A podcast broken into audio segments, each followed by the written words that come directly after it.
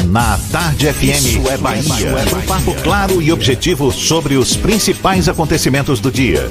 Um programa com a marca do Grupo A Tarde de Comunicação e do Bahia Notícias. Para botar tempero no começo da sua manhã. Isso é Bahia. Isso é Bahia. Apresentação: Jefferson Beltrão e Fernando Duarte. Isso é Bahia. Oferecimento: Pintio 7 Ferreira Costa. Estoque de tintas para levar na hora. Image. Ainda bem que existe o Image para exames de imagem. Reservato Graça. Últimas unidades com um preço especial. AutoSar de Veículos. A sua loja de seminovos no Shopping Bela Vista, segundo piso. Escola SESI. Você constrói o seu mundo. Matrículas abertas. Ensino fundamental e médio. Opa, olá, um bom dia para você, seja bem-vindo. Estamos começando mais um Isso é Bahia e vamos logo aos assuntos que são destaque nesta sexta-feira, 18 de outubro de 2019. Manchas de óleo chegam a praias da Bahia de Todos os Santos. Em Itapuã, o óleo atinge corais e animais. Salvador recebe neste sábado o dia D de vacinação contra o sarampo. TRT garante feriado para os comerciários na próxima segunda-feira. Celebração de canonização. Saiba o que pode e o que não pode levar para a Arena Fonte Nova. Ordem de serviço para o início das obras do Museu da Música Brasileira no Comércio vai ser assinada hoje. Justiça decreta prisão preventiva de soldado da PM ligado à Aspra. Vitória e Londrina fazem hoje jogo de seis pontos contra o Z4. São alguns dos assuntos que você acompanha a partir de agora no Isso é Bahia. Chegue mais, estamos aqui recheados de informação, com notícias, bate-papo, comentários para botar tempero no começo da sua manhã. Fernando Duarte está junto comigo. Bom dia, senhor Fernando. Bom dia, Jefferson. Bom dia, Paulo Roberto na operação, Rodrigo Tardio e Rafael Santana na produção. E um bom dia mais que especial para quem está indo para o trabalho agora, para quem está voltando do trabalho agora para quem está tomando aquele cafezinho que o cheiro tá chegando aqui. Vamos todos juntos em mais uma edição do Isso é Bahia, nessa, graças a Deus, sexta-feira. Por isso mereço também um cafezinho especial, por favor, tô aguardando o meu. Olha, você nos acompanha também pelas nossas redes sociais, nosso aplicativo, pela internet no atardefm.com.br. Olha nós aqui, estamos também pelo portal à tarde pode nos assistir também diretamente pelo canal da Tarde FM no YouTube e, claro, participar enviando mensagens por escrito para o nosso WhatsApp. Qual é o número, Fernando? 71993111010. Pode mandar mensagem porque o celular já está aqui comigo para ler todos os seus comentários. Tudo isso e muito mais a partir de agora para você.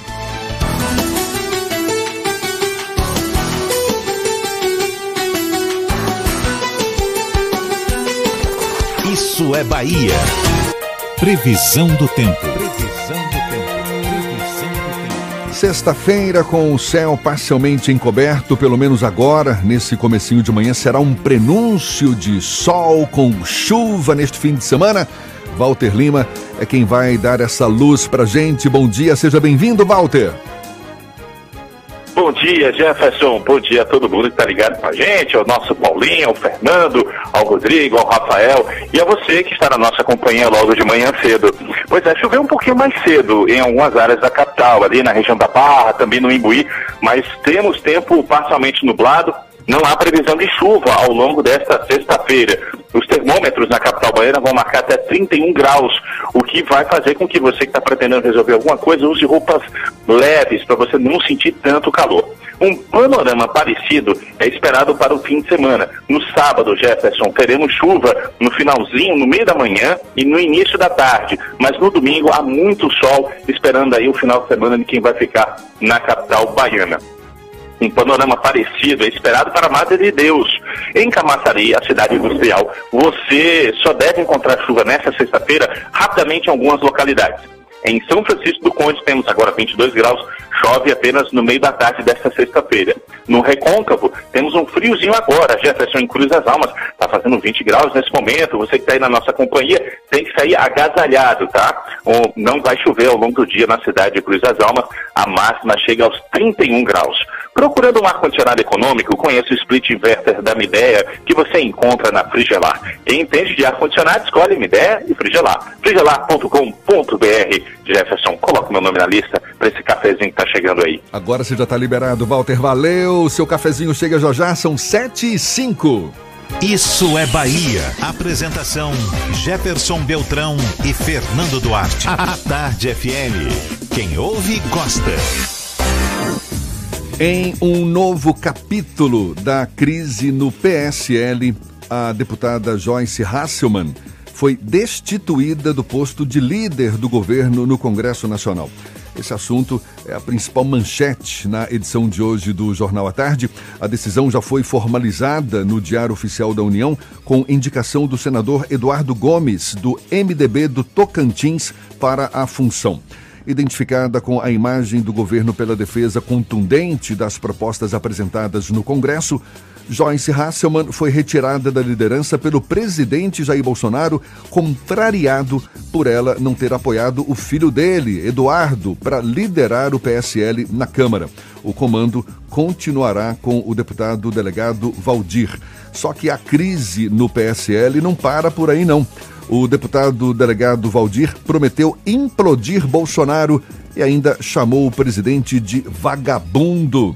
Isso é assunto, é tema da, do comentário político de Fernando Duarte. Isso é Bahia. Política. A Tarde FM. Jefferson, o melhor resumo de tudo que tem, que tem acontecido no PSL veio da deputada estadual de São Paulo, Janaína Pascoal.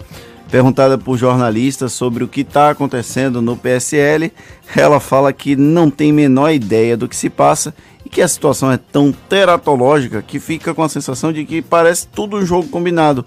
Tanta loucura parece ser impossível. Pois é, tanta loucura não só é possível, como tem acontecido desde a última quarta-feira, principalmente, quando, foi intensificar, quando foram intensificadas as articulações para que Eduardo Bolsonaro assumisse a liderança do PSL na Câmara dos Deputados. O filho do presidente da República apresentou uma lista com 27 nomes, e aí, quando foi ser validada essa lista, só tinham 26. Uma das assinaturas não correspondia à de um deputado federal com mandato do PSL.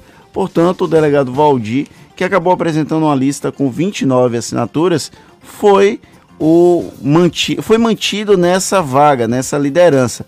O qual é a questão? A liderança de um partido é ela que distribui os cargos que esse partido possui dentro do legislativo e que tem o poder de nomear ou exonerar pessoas integrantes do partido nas respectivas comissões.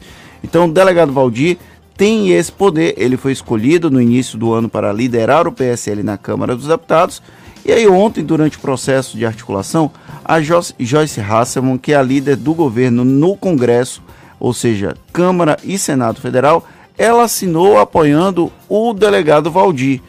Quando o presidente da República descobriu isso, ele exonerou a Joyce Hasselman, que foi a público dizer que finalmente ganhou uma carta de alforria.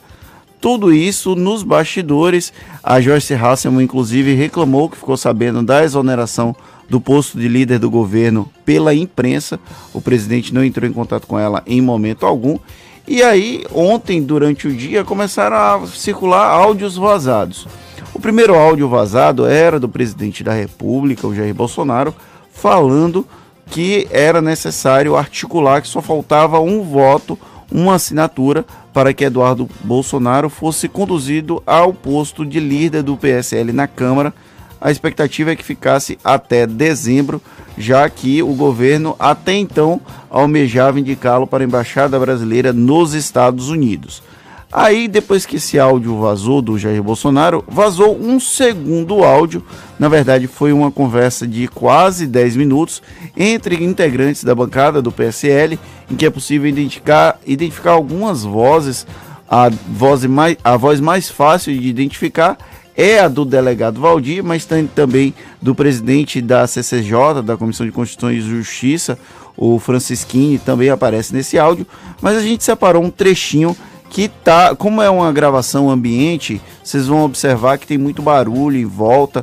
Foi uma gravação anônima, um integrante do, da bancada do PSL resolveu gravar e distribuir isso para a imprensa, mas eu acho que vale a pena ouvir. Paulinho já está com ele no ponto aí. Vamos ouvir o momento em que o delegado Valdir fala sobre o presidente da República, Jair Bolsonaro. Valdir, contestar, você me ouviu, pô. O que eu fui falar pra ele, quando ele me ligou, constrangendo meu. Não, não, pior é isso não. Pior que tá, o presidente foi gravado. O presidente foi gravado, é burro. Foi gravado? Como é que o presidente é. Como é o presidente Foi gravado. Ele foi gravado? Foi gravado várias vezes. Já, e já tá aqui a gravação? Eu tenho. Tá. Como é, como é. Eu impudo ele. Presidente. Eu posso, eu, posso eu já dar abraço gravação. imaginário dele. Cuidado nisso, pelo amor de Tem ninguém aqui não, tem ninguém aqui não. Aqui, ó, o presidente é tão em caos, posso dar tão em caos, que ele fazendo essas interrupções, está gravada a conversa dele. É bom demais. Está gravado, eu tenho gravado. E aí eu vou fazer o seguinte, Luiz, eu vou impedir o presidente. Aí eu mostro a gravação dele. Eu tenho a gravação. Não tem conversa. Não tem conversa. Eu implodo o presidente. Como é que o presidente se presta pra Acabou, cabeça? acabou, acabou, cara. Eu sou o cara mais pior de vagabundo, cara. Eu, eu, eu botei nessa porra, eu andei no sol 246 cidades, no sol gritando o nome desse vagabundo. Não, não, não, não, não, nós temos que chamar o presidente agora para conversa. Cara, eu- olha, eu não vou mais Chamar o presidente para conversa assinar agora e falar, presidente, o senhor foi Esse é o nível dos deputados federais do PSL, uma disputa velada, implícita, mas com muitos adjetivos. O delegado Valdir, que era um dos grandes defensores do Jair Bolsonaro na Câmara dos Deputados, acaba agora integrando a bancada de apoio ao Luciano Bivar, que é o presidente do PSL. Ontem, como eu falei, o PSL de Luciano Bivar está em rota de colisão com o PSL do presidente da República. O amadorismo nesse processo é tamanho que as brigas privadas estão completamente públicas, mesmo que Jair Bolsonaro tenha dito que ia resolver as rugas internamente. Ele até falou sobre, ele comparou com uma briga de marido e mulher. Esses vazamentos provocados, eles foram favoráveis tanto a Bolsonaro, esse caso do áudio do delegado Valdir eh, chega a ser absurdo, mas também favorável ao delegado Valdir como áudio vazado do presidente da República. É bem típico dessa salada de fruta que se disse a política e se comporta como tudo que condenou até chegar ao parlamento. A dúvida é se esse amadorismo é parte da estratégia tosca que levou esse grupo ao poder ou se é só um bater de cabeças para assustar quem tenta encontrar algum tipo de lógica na política, que é o nosso papel enquanto analista. Mas infelizmente, em Brasília não dá para se ter uma lógica nesse exato momento, principalmente nas relações internas do PSL e nas relações com o público fora do partido. E ainda falando sobre a Joyce Hasselman, depois que ela foi destituída da liderança do PSL no Congresso Nacional, saiu atirando para todo lado também, não é? Postou no, nas redes sociais uma mensagem dizendo que vai continuar apoiando o Bolsonaro, mas desde que ele queira combater a corrupção sem jeitinho, sem flexibilizar, sem carteiradas, sem protecionismo a quem quer que seja. Ou seja, dando a entender que essas articulações, na verdade, publicamente são uma, mas nos bastidores bem diferente, não é, Fernando? Inclusive, Jefferson, teve uma mudança nesse processo que no final do dia de ontem, o presidente da República, o governo, na verdade, retirou a indicação de Eduardo Bolsonaro para a embaixada do Brasil nos Estados Unidos. Isso ainda não foi oficializado, como a própria indicação não tinha sido oficializada, mas já é um reflexo dessa crise. O Eduardo Bolsonaro saiu menor do que entrou, mas o pai dele ainda tem a força da máquina administrativa.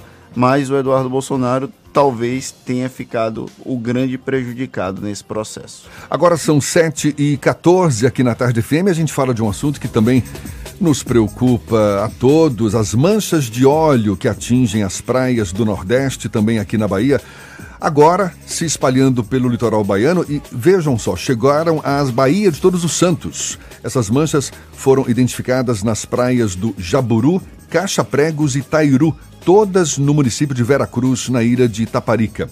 Em nota, a Prefeitura de Veracruz informou que o óleo já foi retirado da praia do Jaburu no fim da tarde de ontem e que equipes continuam atuando para que as outras manchas espalhadas sejam removidas. No total, nove municípios estão contaminados com as manchas de óleo em toda a Bahia. E as manchas de óleo estão se espalhando pelas principais praias de Salvador. Dessa vez, o petróleo cru chegou à Pedra do Sal, no bairro de Itapuã, Praia do Flamengo e do Farol da Barra também já foram atingidas pelo produto. O Ibama informou que recebeu denúncias da presença de petróleo cru em estado líquido nos corais, pedras e areia. Na Pedra do Sal, um pássaro da espécie socó foi encontrado coberto de óleo e levado para o Instituto de Mamíferos Aquáticos em Pituaçu. É, teve também uma tartaruga marinha da espécie oliva. Ela foi encontrada morta na praia do Jardim dos Namorados, na Pituba, aqui na capital. Agora, apesar de ter já ocorrido a morte de outras tartarugas e mortes causadas pelas manchas de óleo, essas manchas que atingiram as praias do litoral baiano, esse animal, essa tartaruga marinha achada ontem, foi achada sem sinais do óleo, pelo menos sem sinais visíveis pelo corpo. O projeto Tamar informou que somente neste mês de outubro foram registradas as mortes de 13 tartarugas, sendo 10 filhotes e 3 adultos. Agora são 7 e 15 Você que já está ao volante, circulando pela cidade ou vai pegar o carro já já, aumente o volume.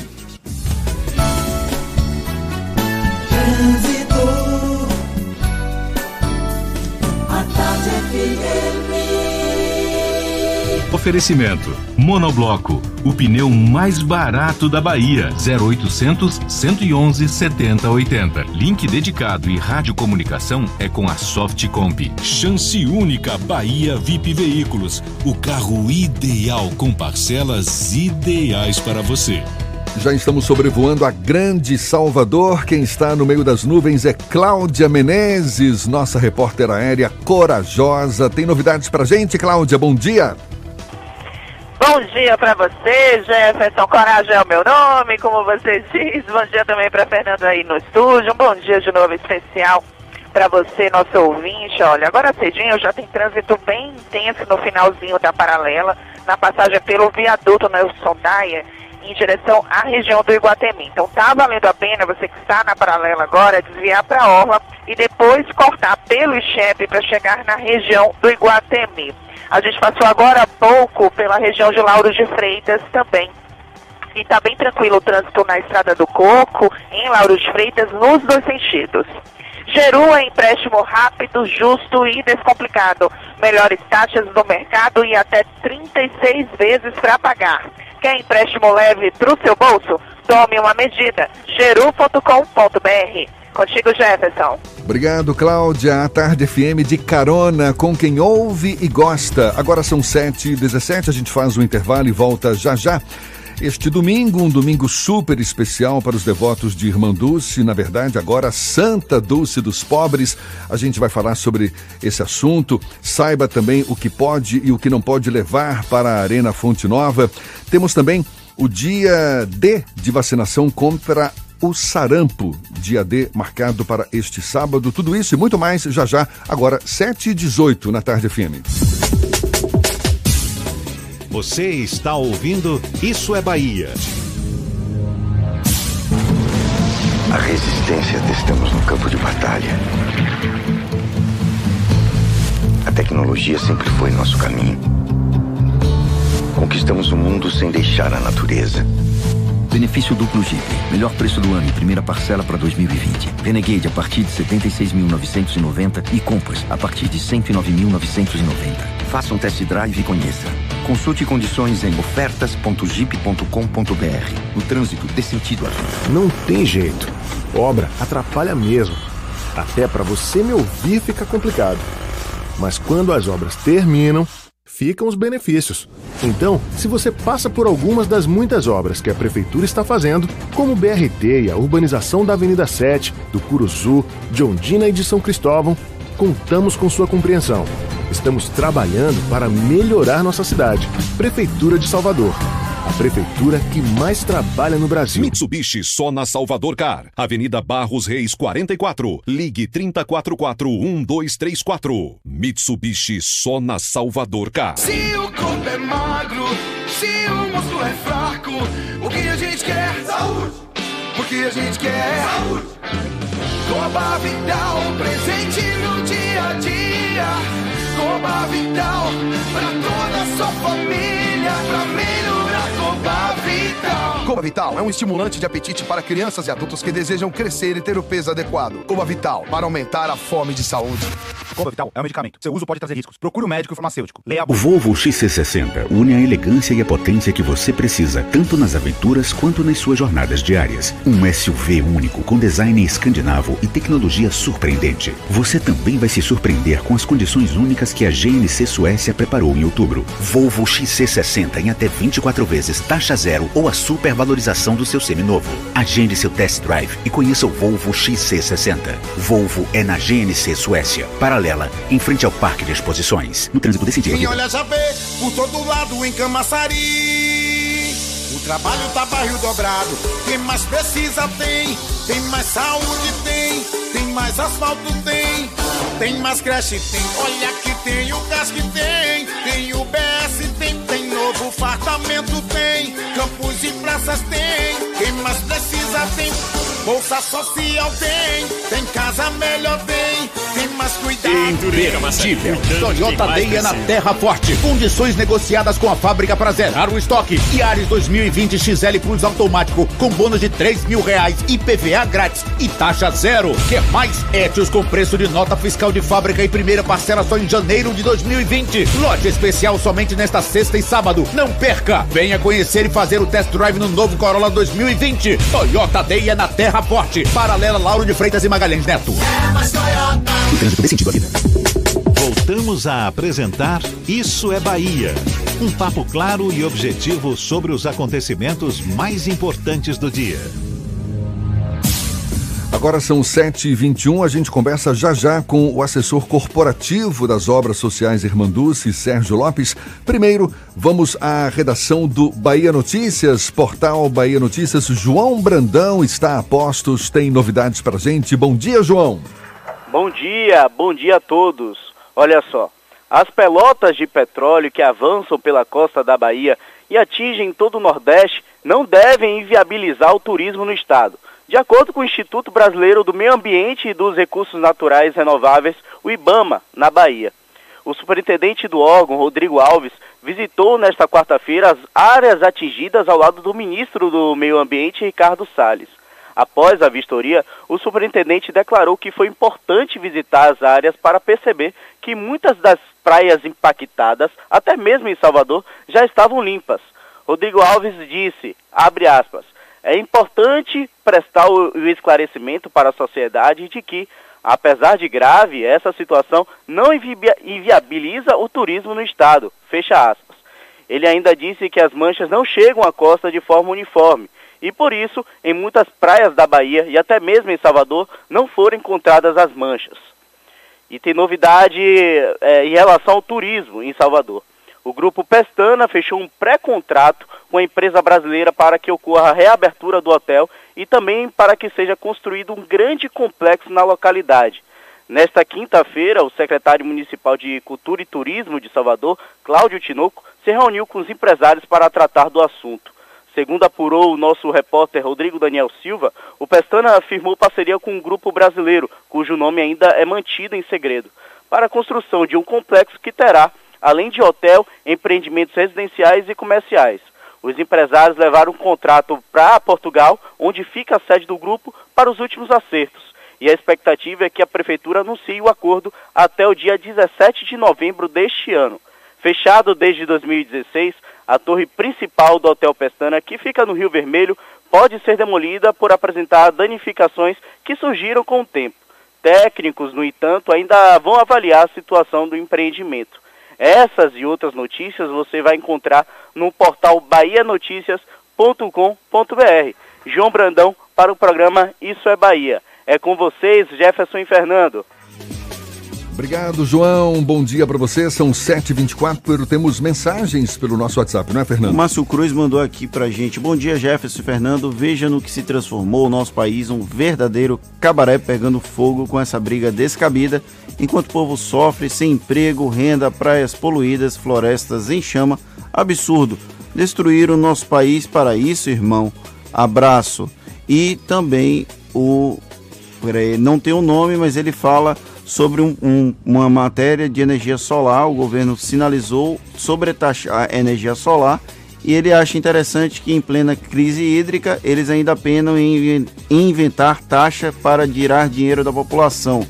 Ele falando sobre os cortes da UFBA, o final 9103. Essas pessoas foi o Moisés Hora, consegui identificar aqui pelo WhatsApp. Eles mandaram mensagem pra gente no 71993111010. Se você quiser interagir conosco, só mandar a mensagem para o WhatsApp. Agora são 7h25. As obras sociais Irmanduce estão literalmente em estado de graça. Neste domingo será realizada a primeira celebração no Brasil pela canonização de Irmanduce, cerimônia que será realizada na Arena Fonte Nova. Os portões serão abertos ao meio-dia. Há uma expectativa de reunir 55 mil pessoas. E nesta semana, o governo federal, por meio do Ministério da Saúde, liberou 18 milhões de reais para as obras sociais Irmanduce.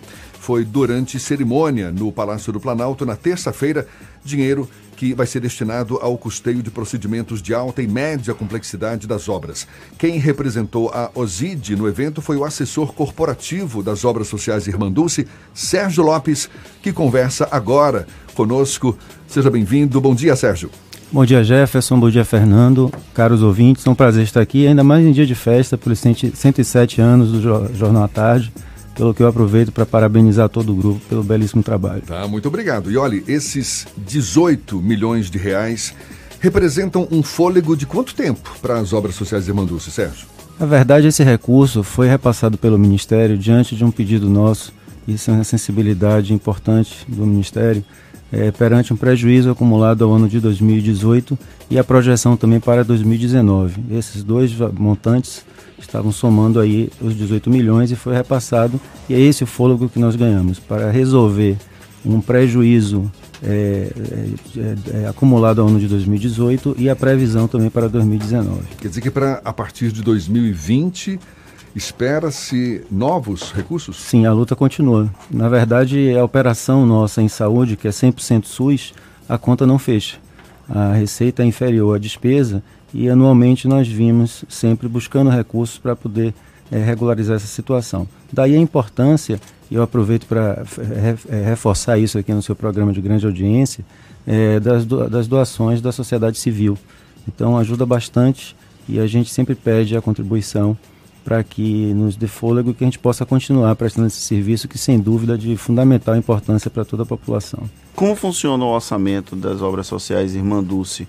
É, uma parte é do, de recurso federal, uma parte é repasse municipal, outra parte é estadual e tem doações da sociedade civil. É assim que funciona? Nós funcionamos com dois tipos de recurso: doação e o recurso que vem através do Ministério da Saúde e é repassado é, pela prestação do serviço que realizamos em saúde. No SUS. É, do SUS. Uhum. Então, 90 a 95% do volume é oriundo do SUS.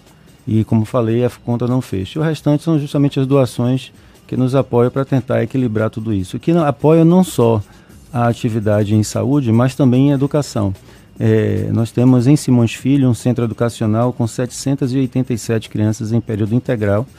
É, existe lá uma fábrica de pães. Nós temos aí, acredito que as pessoas conheçam, Panetone Irmanduce, Pão Integral, tem um leque de produtos que nós produzimos, justamente com o intuito de é, financiar a atividade educativa. Ainda assim não é suficiente, a gente vem fechando por ano uma média de 500 mil a 800 mil reais de prejuízo na educação. Então, são esses furos que as doações são tão fundamentais para nos permitir a continuidade do trabalho. Qual o déficit anual da Ausídio como um todo? Você falou da área de educação, cerca de 500 mil, mas a tabela SUS ela é completamente defasada para a demanda social que é necessária para isso. Qual o déficit anual e como equilibrar essas contas? É um desafio, né?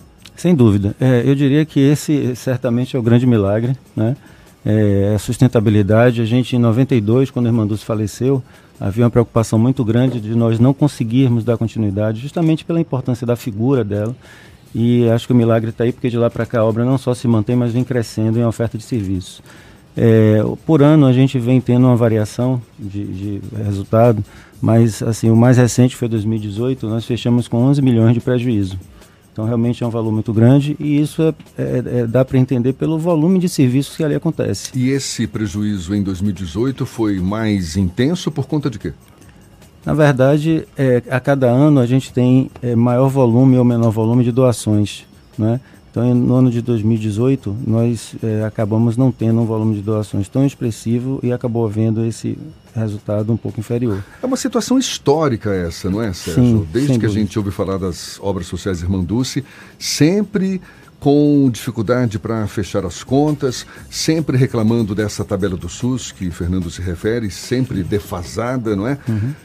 Por que essa lógica não se reverte?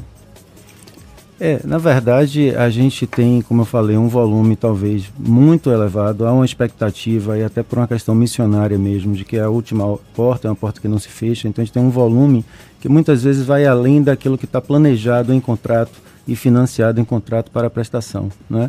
É, os, a inflação na área hospitalar ela difere da inflação convencional medida pelos indicadores econômicos é, a gente tem, a determinados períodos, medicações que é, é, se elevam, às vezes, por mais de 200%. Então, é um desafio realmente muito grande. Por isso que a conta acaba não fechando. As obras sociais Irmã Dulce vivem um novo momento agora com a canonização. Irmã Dulce é uma figura, já era uma figura muito conhecida no Brasil e agora internacionalmente com o processo de canonização. Vocês acreditam que é, essa no, esse novo patamar da Santa Dulce dos Pobres vai ajudar na obra, nas obras sociais de Manduce, por exemplo, na arrecadação de doações, de donativos nessa situação? Sem dúvida, Fernando. Acho que essa é uma grande expectativa, né? É, a canonização, ela é muito importante, principalmente, eu diria, pela, por, por afirmar né, e por nos dá uma maior segurança em relação à continuidade do propósito da obra, da filosofia, que sempre foi o amar e servir. Então, sem dúvida, essa foi a nossa grande missão e o nosso compromisso para com a Irmã Dulce, que a obra não só continue, mas nunca se distancie do seu propósito, da sua filosofia. E há, em paralelo, uma grande expectativa que nós possamos captar mais recursos para nos ajudar justamente na sustentação e continuidade, sustentação financeira dessa obra. O senhor acredita que essa liberação de recursos pelo Ministério da Saúde, o senhor foi representando as obras sociais de Manduça em Brasília, receber esses recursos, eles também têm a ver com esse processo de canonização ou foi uma coincidência o governo federal liberar esses recursos agora? Olha, eu diria, na verdade, a gente já tinha levado o pleito ao Ministério antes né, da notícia da própria canonização. Eu acreditaria muito mais a uma sensibilidade do Ministério diante do belo trabalho, do grande trabalho que é feito aqui pelas obras sociais e foi muito bacana que coincidiu, no final das contas, com esse momento de canonização. Então acho que essas coisas se somam, trazem uma visibilidade ainda maior. É, costumo dizer que a gente tem um grande ativo que além do serviço que é feito, a credibilidade que a população tem na seriedade do trabalho feito. Agora em 2018 nós recebemos uma premiação, foi a melhor ONG Norte-Nordeste é, foi promovido pelo Instituto do Ar. Mais de 1.700 instituições se inscreveram no Brasil inteiro. Nós ficamos entre as 100 melhores do país e como a melhor do Nordeste. O critério foi justamente a seriedade do trabalho, a capacidade de gestão, a transparência. E sem dúvida que isso é, traz muita tranquilidade para quem se propõe a ajudar. Então acho que esse é o caminho. A gente tem muitos planos pela frente, muitas necessidades. Exatamente. Apesar é. dessas dificuldades todas, da crescente demanda pelos serviços oferecidos pela, pelas obras sociais de Irmanduce, existe um projeto de expansão, não é? Da, Sim. Ah, eu queria que respondesse a essa questão. Daqui a pouquinho, faltam 26 minutos para as 8 horas. A gente está conversando aqui com o coordenador, o assessor corporativo das obras sociais Irmanduce, Sérgio Lopes. Mas primeiro temos informações para você que está ao volante aqui pela Grande Salvador. Vamos lá? Trânsito.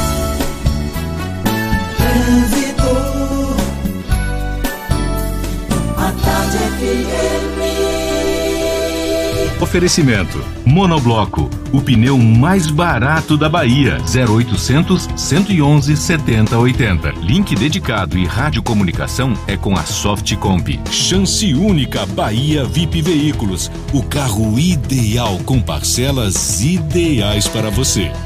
Cláudia Menezes, lá de cima, com os olhos cá para baixo, tem novidades pra gente. Cláudia! Cadê você, Cláudia? Tá nos ouvindo? Então a gente fala com Cláudia já já. Agora, 25 minutos para as 8 horas, intervalo e voltamos num instante só. Você está ouvindo Isso é Bahia.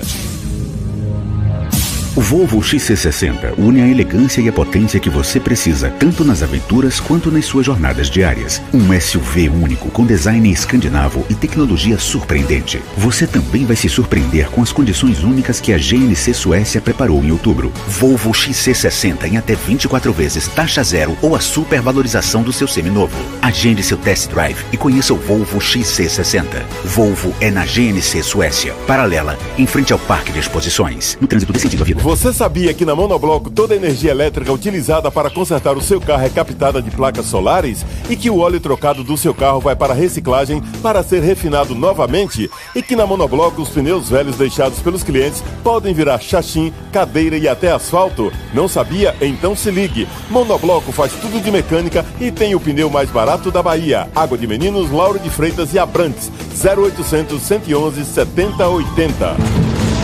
A resistência testamos no campo de batalha. A tecnologia sempre foi nosso caminho. Conquistamos o mundo sem deixar a natureza. Benefício duplo Jeep. Melhor preço do ano e primeira parcela para 2020. Renegade a partir de 76.990 e Compass a partir de 109.990. Faça um test drive e conheça. Consulte condições em ofertas.jeep.com.br. No trânsito, dê sentido à vida. Não tem jeito. Obra atrapalha mesmo. Até para você me ouvir fica complicado. Mas quando as obras terminam, ficam os benefícios.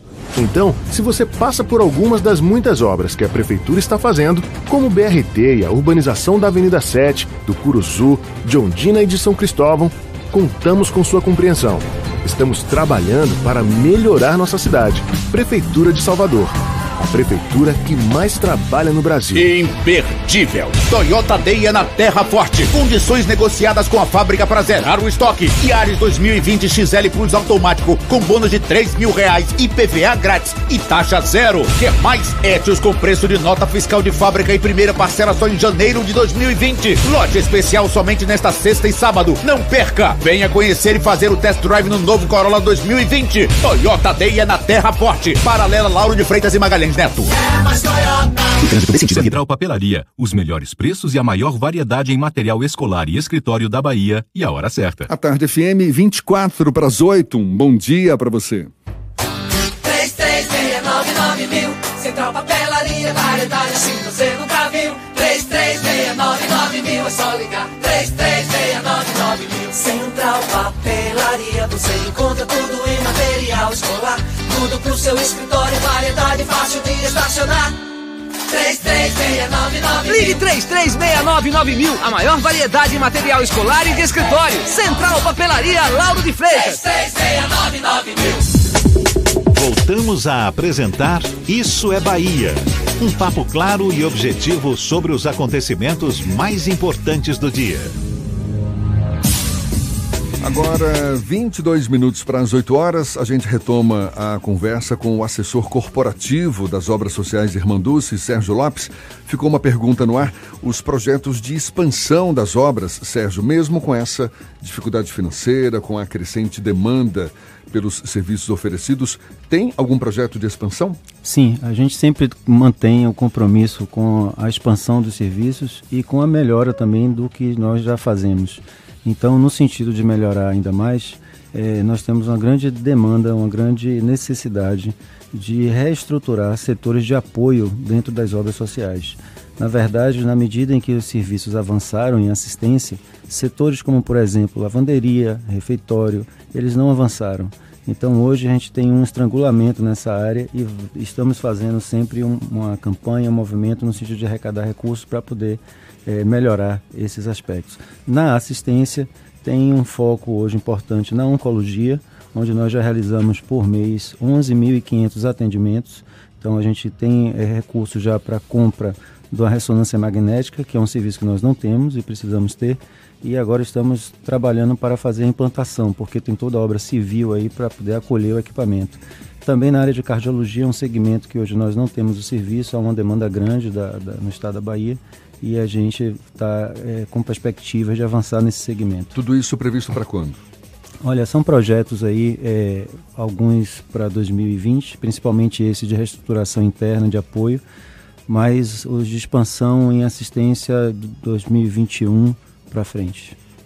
O senhor, tem, o senhor tem números de quantas pessoas são beneficiadas hoje com as unidades hospitalares, do, com a unidade hospitalar ali do Hospital Santo Antônio, do, da Irmã Dulce, do, das obras sociais de Irmã Dulce, quantas por ano e que tipo de atendimento é oferecido à população, como funciona para ter acesso a esses serviços? Sim, Fernando. Na verdade, diariamente há um movimento de em torno de duas mil pessoas é, nas obras sociais, né, nos seus serviços ambulatoriais. Nós temos 954 leitos, é, um dos maiores hospitais 100% SUS do país e oferecemos atendimento em uma variada gama de, de necessidades. Então, desde a saúde da criança, nós temos lá um hospital da criança com UTI pediátrica, temos a atenção ao idoso, tem um centro geriátrico que sozinho oferece 216 leitos, né? É, temos a, a, atuação também na área das pessoas que têm dependência química do álcool, então é a única unidade no estado da Bahia que interna pelo SUS para desintoxicação. Temos é, serviço especializado em reabilitação, que também é outra referência, atuação para os pacientes com deformidades crânio-faciais. Enfim, é um, realmente uma gama bastante intensa.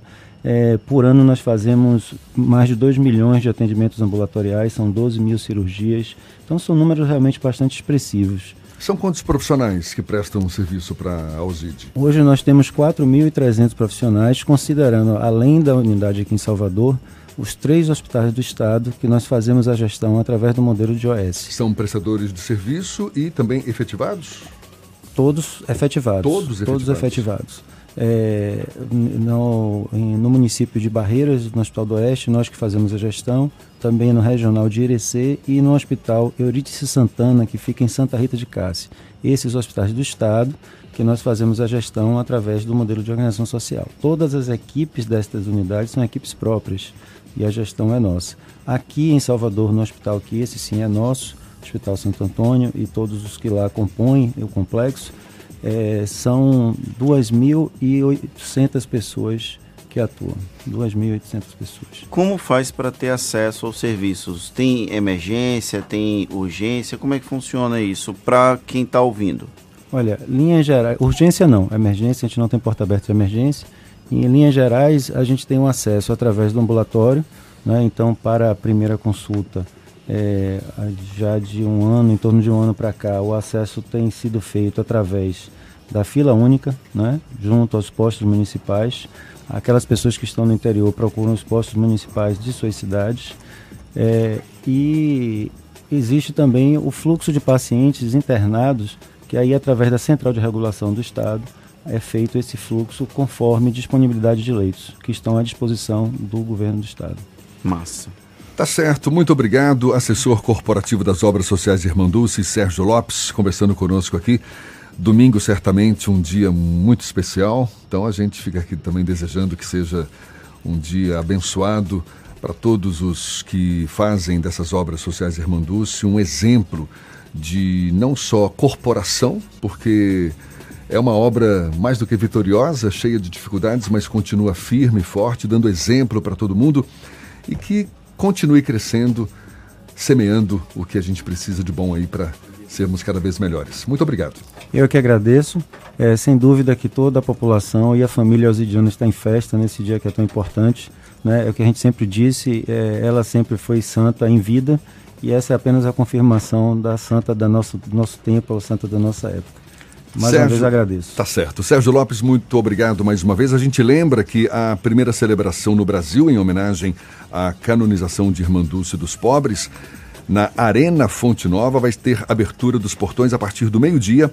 A programação vai contar com apresentações musicais, espetáculo teatral, missa presidida por Dom Murilo Krieger, arcebispo de Salvador e primaz do Brasil, apresentações de cantores como Margarete Menezes, os embaixadores de Irmã Dulce, Saulo, Tuca Fernandes e Padre Antônio Maria durante a encenação do espetáculo Império de Amor. E atenção, quem vai ao evento deve ficar ligado porque não vai poder entrar com determinados materiais entre eles alimentos e bebidas, vasilhames, copos de vidro, fogos de artifício, armas de fogo ou armas brancas de qualquer tipo, hastes de selfie, aquele famoso pau de selfie, guarda-chuvas, jornais, revistas, bandeiras e faixas com mastros. Maravilha! 16 minutos para as 8 horas, a tarde FM, quem ouve, gosta e se diverte.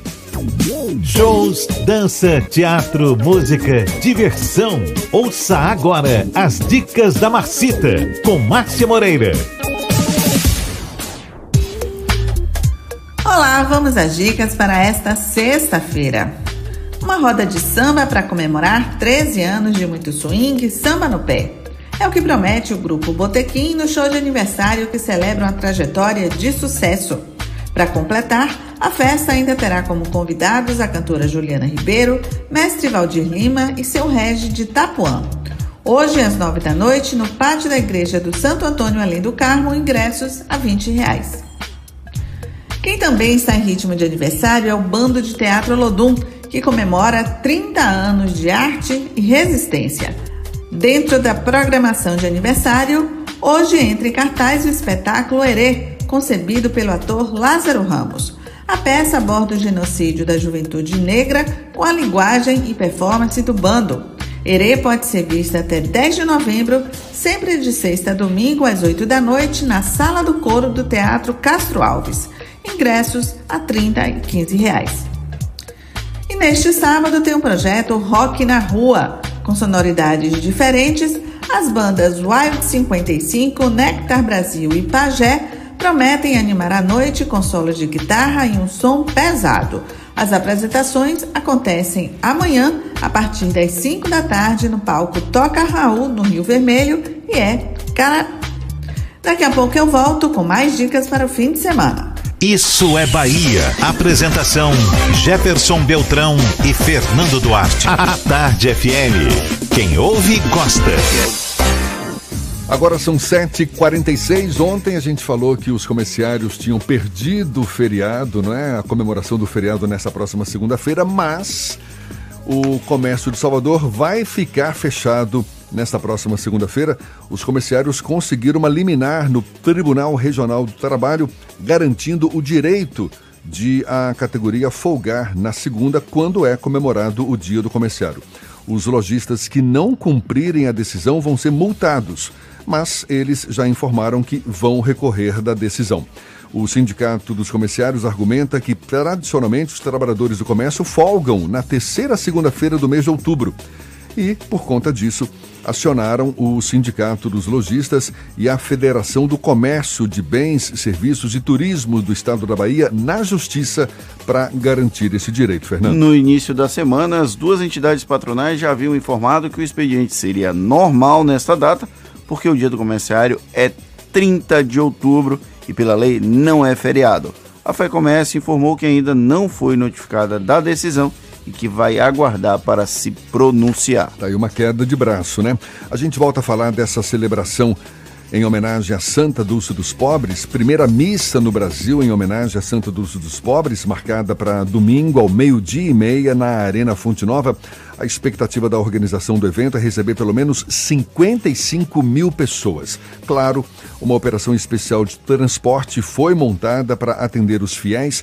Sete linhas vão ter o atendimento prolongado até a meia-noite 15 veículos da frota reguladora vão ser disponibilizados para as estações da Lapa, Pirajá, Mussurunga e Acesso Norte, das 4 horas da tarde à meia-noite. Quem for de táxi, dois pontos foram definidos no entorno da Arena Fonte Nova para a festa de homenagem a Santa Dulce dos Pobres.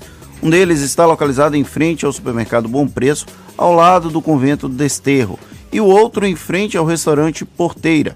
Os táxis do aplicativo Táxi Mob vão operar com bandeira 1 e oferecer 25% de desconto nas corridas. Os mototáxis credenciados também vão estar nos pontos localizados em frente ao supermercado Bom Preço, ao lado do convento do Desterro e no posto de combustível sentido Bonocô. Agora são 7h49 e a gente vai até a redação do Portal à Tarde. Jaqueline Suzarte é quem fala conosco, tem novidades. Bom dia, Jaqueline. Bom dia, Jefferson e Fernando e todos os ouvintes do programa Isso é Bahia. Começa na próxima segunda-feira, 21, as inscrições do concurso público para a formação de oficiais da Polícia e do Corpo de Bombeiros do Estado da Bahia. São mil vagas para soldados da Polícia Militar e 250 para o Corpo de Bombeiros. Para fazer as inscrições, os interessados devem acessar o site do Instituto Brasileiro de Formação e Capacitação. A taxa é de 70 reais e o boleto pode ser pago até o dia 20 de novembro. E a Petrobras teve resultados operacionais positivos no terceiro trimestre desse ano. De acordo com dados anunciados pela companhia, houve crescimento na produção de óleo, gás natural e gás natural de 9,3% sobre o segundo trimestre do ano e um aumento de 17% na produção do pré-sal, que representa 60,4% de toda a produção de óleo no Brasil. Essas e outras notícias você encontra no portal atarde, atarde.com.br. É com vocês. Obrigado, Jaqueline. São 7h50. Hoje tem jogo importante para o Vitória, né, Fernando? Jo Sim, o Vitória tem um jogaço hoje às nove e meia da noite, valendo seis pontos contra o Londrina no Barradão. As duas equipes estão bem próximas do Z4, enquanto o Rubro Negro é o 15 colocado com 33 pontos. O time paranaense vem logo em seguida, na 16 posição, com 32 pontos. O Leão vive uma fase de reabilitação na Série B e defende a invencibilidade de quatro jogos sem perder. Para a partida, o técnico Genil vai ter problemas no setor de meio campo. Baraca e Lucas Cândido, lesionados, não entram em campo. Por outro lado, o time ganhou o reforço de Rodrigo Andrade. Rodrigo Andrade, eita, que tá faltando R hoje, viu? Que se recuperou de um trauma no pé. E olha, os principais surfistas do Brasil estrearam com vitória na etapa de Peniche no circuito mundial em Portugal. Gabriel Medina, líder do campeonato e único com chances de ser campeão da temporada, venceu com facilidade sua bateria de estreia. Felipe Toledo, o Filipinho, fez o mesmo de Medina. Já Ítalo Ferreira, apesar de ter ficado em segundo, conseguiu avançar direto para a terceira fase. Gabriel Medina depende de uma combinação de resultados para garantir o título em Portugal. Se isso não acontecer, o título vai ser decidido em Pipeline, no Havaí, em dezembro. Agora são 7h52.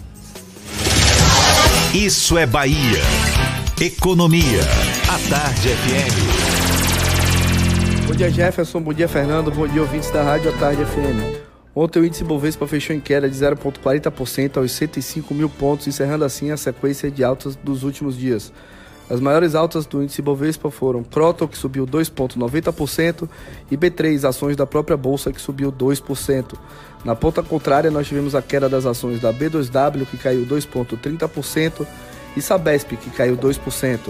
Já o dólar subiu 0,40%, fechando a R$ 4,17. Para o dia de hoje, o mercado deve reagir ao PIB da China que saiu na noite de ontem. A todos, bom dia e bons negócios.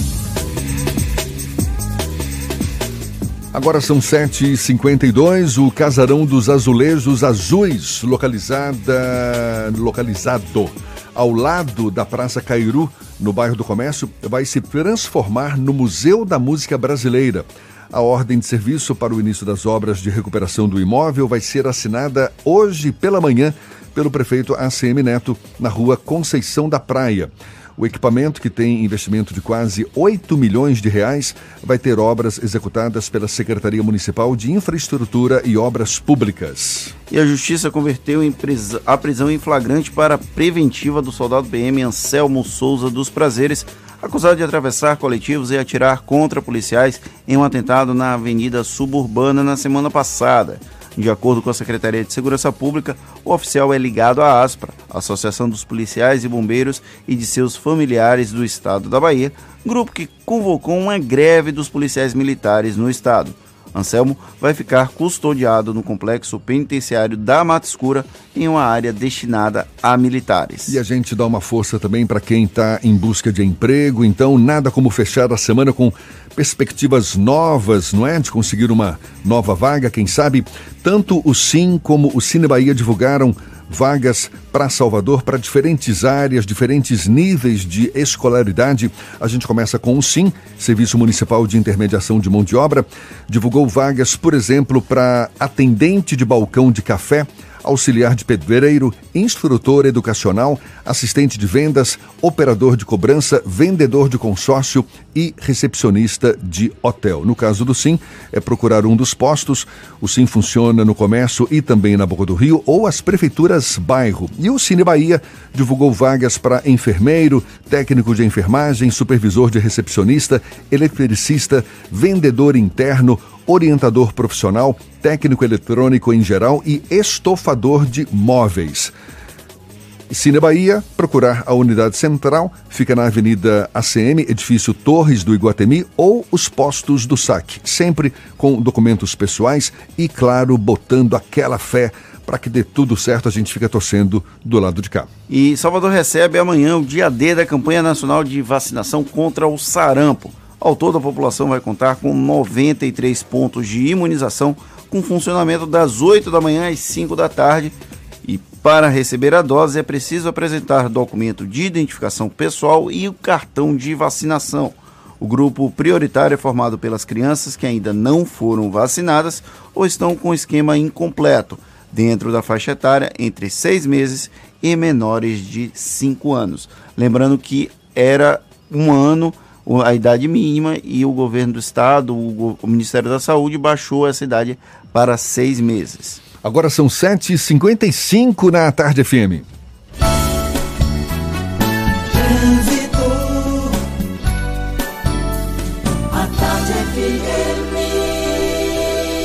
Oferecimento: Monobloco, o pneu mais barato da Bahia. 0800 111 7080. Link dedicado e radiocomunicação é com a Softcomp. Chance única Bahia VIP Veículos. O carro ideal com parcelas ideais para você. Cláudia Menezes sobrevoando Salvador. Tem novidades pra gente, Cláudia? Oi, Jefferson, tenho sim, viu? Olha, um ônibus acabou com uma das rodas presa a um buraco, viu? Das obras ali na Avenida São Cristóvão, sentido paralela. Essa situação reflete no trânsito, foi perto de um posto de combustível. Por isso, se você vem lá do bairro de Tinga, do bairro de São Cristóvão, já pegue a Avenida Caribé para seguir para a paralela. E na Estrada do Coco, em Lauro de Freitas, o trecho final no sentido Salvador segue com uma pequena intensidade, mas nada que chegue a preocupar. Novos caminhões Tector 9 e 11 toneladas. Iveco na Bahia, Galote. Ligue 71 34 44 9300. Com você, Jefferson. Obrigado, Cláudia. A Tarde FM de carona com quem ouve e gosta. São 7h57. Intervalo e a gente volta já já. Olha, a Bahia gerou mais de 1.500 novos empregos em setembro e segue liderando o Nordeste. É um dos assuntos que a gente fala para você no instantinho só e já já para toda a Bahia. 7h57, confirmando hora certa aqui na Tarde FM. Você está ouvindo Isso é Bahia. A resistência testamos no campo de batalha. A tecnologia sempre foi nosso caminho. Conquistamos o mundo sem deixar a natureza. Benefício duplo Jeep. Melhor preço do ano e primeira parcela para 2020. Renegade a partir de 76.990 e Compass a partir de 109.990. Faça um test drive e conheça. Consulte condições em ofertas.jeep.com.br. No trânsito, dê sentido. Você já tinha muitas razões para ser Team Black. Agora tem ainda mais com um super bônus. Além de diversão em dobro com 8 GB para assistir muitos vídeos, 8 GB de internet e redes sociais ilimitadas, você ganha mais 2 GB para usar como quiser por 12 meses. Tudo isso a partir de R$ 119,99 por mês. Vá a uma loja, traga o seu número para TIM e aproveite. Venha ser Team Black. Saiba mais em tim.com.br. Calma, Ed. Não precisa desse desespero para garantir seu seminovo. Vem que tem no Auto Shopping Itapuã. São 23 lojas com mais de mil seminovos. É o maior shopping de seminovos do Nordeste. Fala aí, Ed Bala. Eu tô aqui é doido. Com dois reais você compra um carro. São dois reais de entrada. E a primeira parcela lá no ano que vem, em 2020. Se quer oferta, vem que tem. Auto Shopping Itapuã. Após o Parque de Exposições. São dois, dois reais. Quem olha já vê por todo lado em Camaçari. O trabalho tá barril dobrado. Quem mais precisa tem. Tem mais saúde tem. Tem mais asfalto tem. Tem mais creche tem. Olha que tem o gás que tem. Tem o BS tem. Tem novo fartamento tem. Campos e praças tem. Quem mais precisa tem. Bolsa social tem. Tem casa melhor tem. Tem mais cuidado. Prefeitura de Camaçari, cuidando de quem mais precisa. Você. Confira HB20 Unique 2019 de 44.490 reais por 40.990 reais e Creta 1.6 automático por 75.490 reais. Mais documentação e IPVA 2019 grátis. Visite a HND Caoa Lauro de Freitas, Rua Luiz Antônio Nogueira 65 Centro. Telefone 30 32 23 50 ou consulte caoa.com.br. No trânsito dê sentido à vida. Bela Bowling, o boliche do Shopping Bela Vista. Venha se divertir, aberto de domingo a domingo e a hora certa. 8 horas em ponto, aqui na Tarde FM. Está pensando em um dia de diversão incrível? Então venha para o Bela Bowling, o boliche do Shopping Bela Vista. É o maior espaço de diversão com boliche de Salvador. Temos pacotes para você fazer a sua festa de aniversário ou confraternização. E de segunda a sexta, a hora de pista para seis pessoas com uma porção de batata frita sai por apenas R$ 49,90. Os sapatos são à parte. Consulte condições, traga a sua turma e aproveite. Bela Bowling, o boliche do Shopping Bela Vista, o maior espaço de diversão com boliche de Salvador.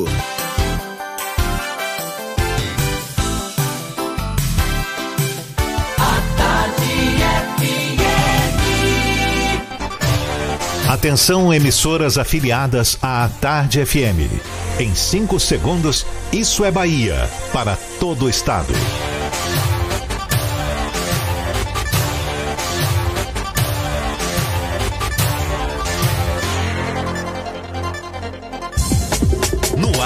Isso é Bahia.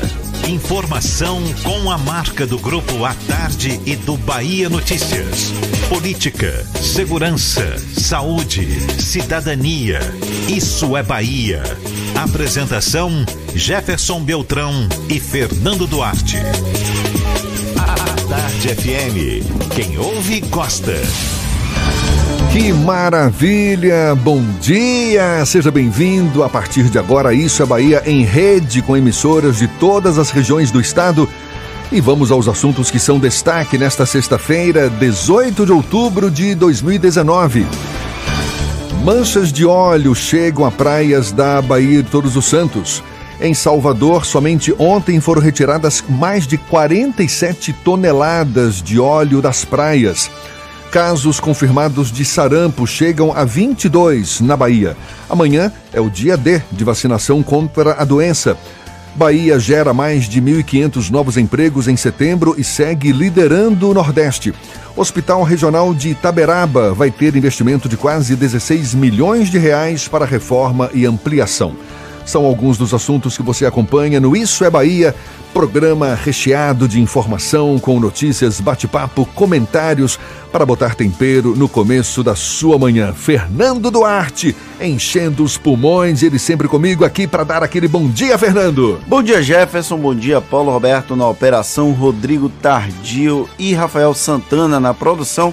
E um bom dia mais que especial para Itapuí FM de Tororó, Eldorado FM de Teixeira de Freitas, RB Líder FM de Rui Barbosa, Serrana Líder FM de Jacobina, Baiana FM de Itaberaba, 93 FM de Jequié, Interativa FM de Itabuna, Ativa FM de Eunápolis, Cultura FM de Paulo Afonso e Cidade FM de Luiz Eduardo Magalhães. Sejam bem-vindos a mais uma edição do Isso é Bahia. A gente lembra que você nos acompanha também pelas nossas redes sociais, nosso aplicativo, pela internet no atardefm.com.br e além de nos ouvir, olha nós aqui, pode nos assistir pelo Portal à Tarde ou pelo canal da Tarde FM diretamente no YouTube. Claro, participar também enviando mensagens pelo nosso WhatsApp. Qual? 71993111010. A gente está esperando a sua mensagem para interagir aqui conosco. Tudo isso e muito mais a partir de agora para você.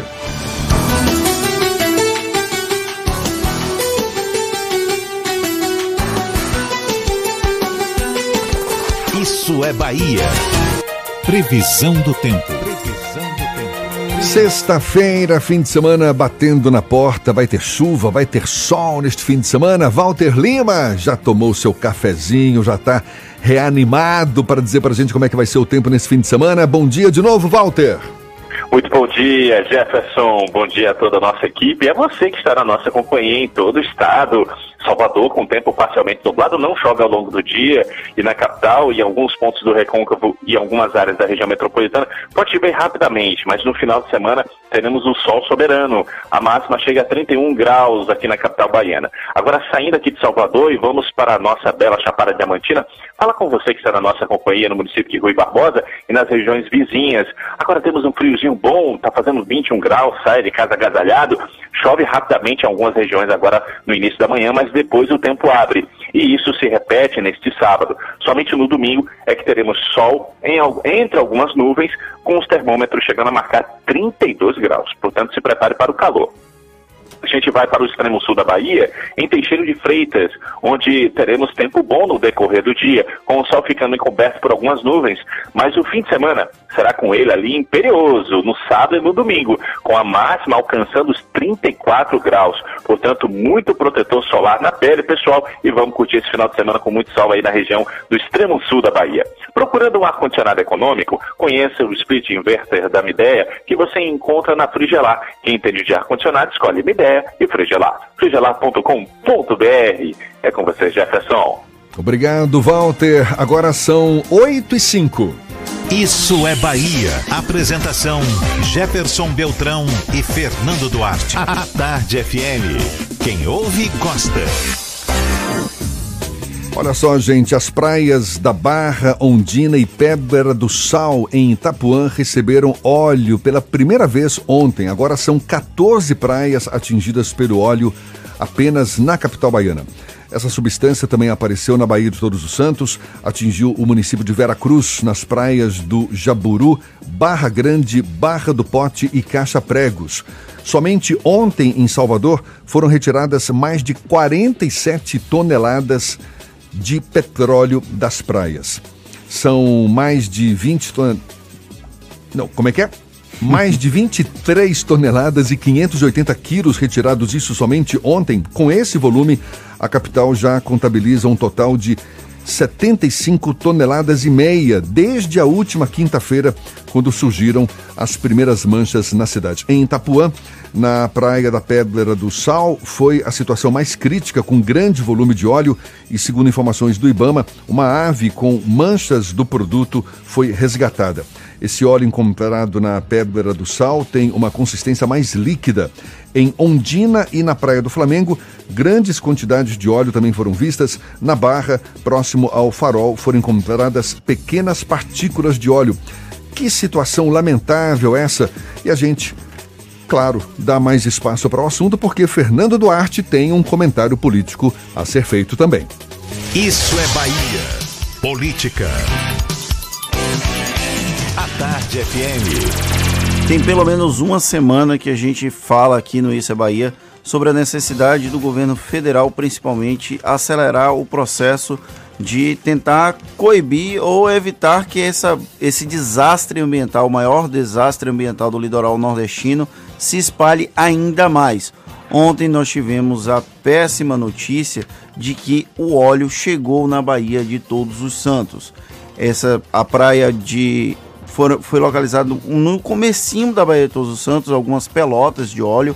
Isso é extremamente preocupante. A Baía de Todos os Santos, o fundo da Baía de Todos os Santos tem uma área de grande diversidade biológica, onde os, o estuário, onde os, muitas espécies ligadas a crustáceos, peixes, utilizam para reprodução. E o governo federal, infelizmente, ainda não agiu da maneira adequada. O governo do estado fez mais uma pressão ontem junto aos prefeitos, lembrando que a área de mar e a área de praia é responsabilidade da União, não é responsabilidade de prefeituras e de, do governo do estado.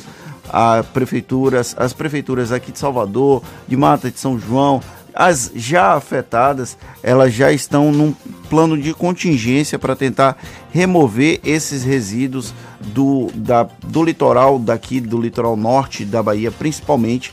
Há um risco de chegar no Baixo Sul. O Eduardo Topazio do INEMA, que conversou conosco na última quarta-feira, sinalizou que esse risco existia e o próprio Eduardo Topazio sinalizou também que não acreditava que chegasse na Bahia de Todos os Santos. Infelizmente, isso veio a acontecer. O risco de afetar o meio ambiente na região da Bahia é extremamente grave e temos que também fazer uma, uma constatação que infelizmente esse desastre ambiental ainda não tem a repercussão que deveria ter nacionalmente, porque ainda não atingiu a região sudeste. Se não atingir a região sudeste, parece que não está acontecendo nenhum tipo de problema nesse país. Então, o Nordeste está extremamente afetado. A gente tem esse problema. O Procon de São Paulo está recomendando que caso alguém queira desistir da viagem, pode ser reembolsado. O IBAMA aqui da Bahia diz que não afeta a balneabilidade, mas isso tem impacto econômico, por conta do turismo, tem impacto econômico por conta de pescadores e marisqueiros que são atingidos, são os principais atingidos com esse processo. Você tem o problema ambiental, as pessoas não vão para a praia com a mesma frequência. Essa semana a gente teve uma, uma amiga minha me ligou perguntando: eu posso levar minha filha para tomar banho no Porto da Barra? Porque a gente não sabe efetivamente qual o real alcance dessa situação e infelizmente as autoridades públicas não têm agido da maneira que deveriam agir. Esse problema é extremamente grave e até agora não há nenhum tipo de solução para o problema.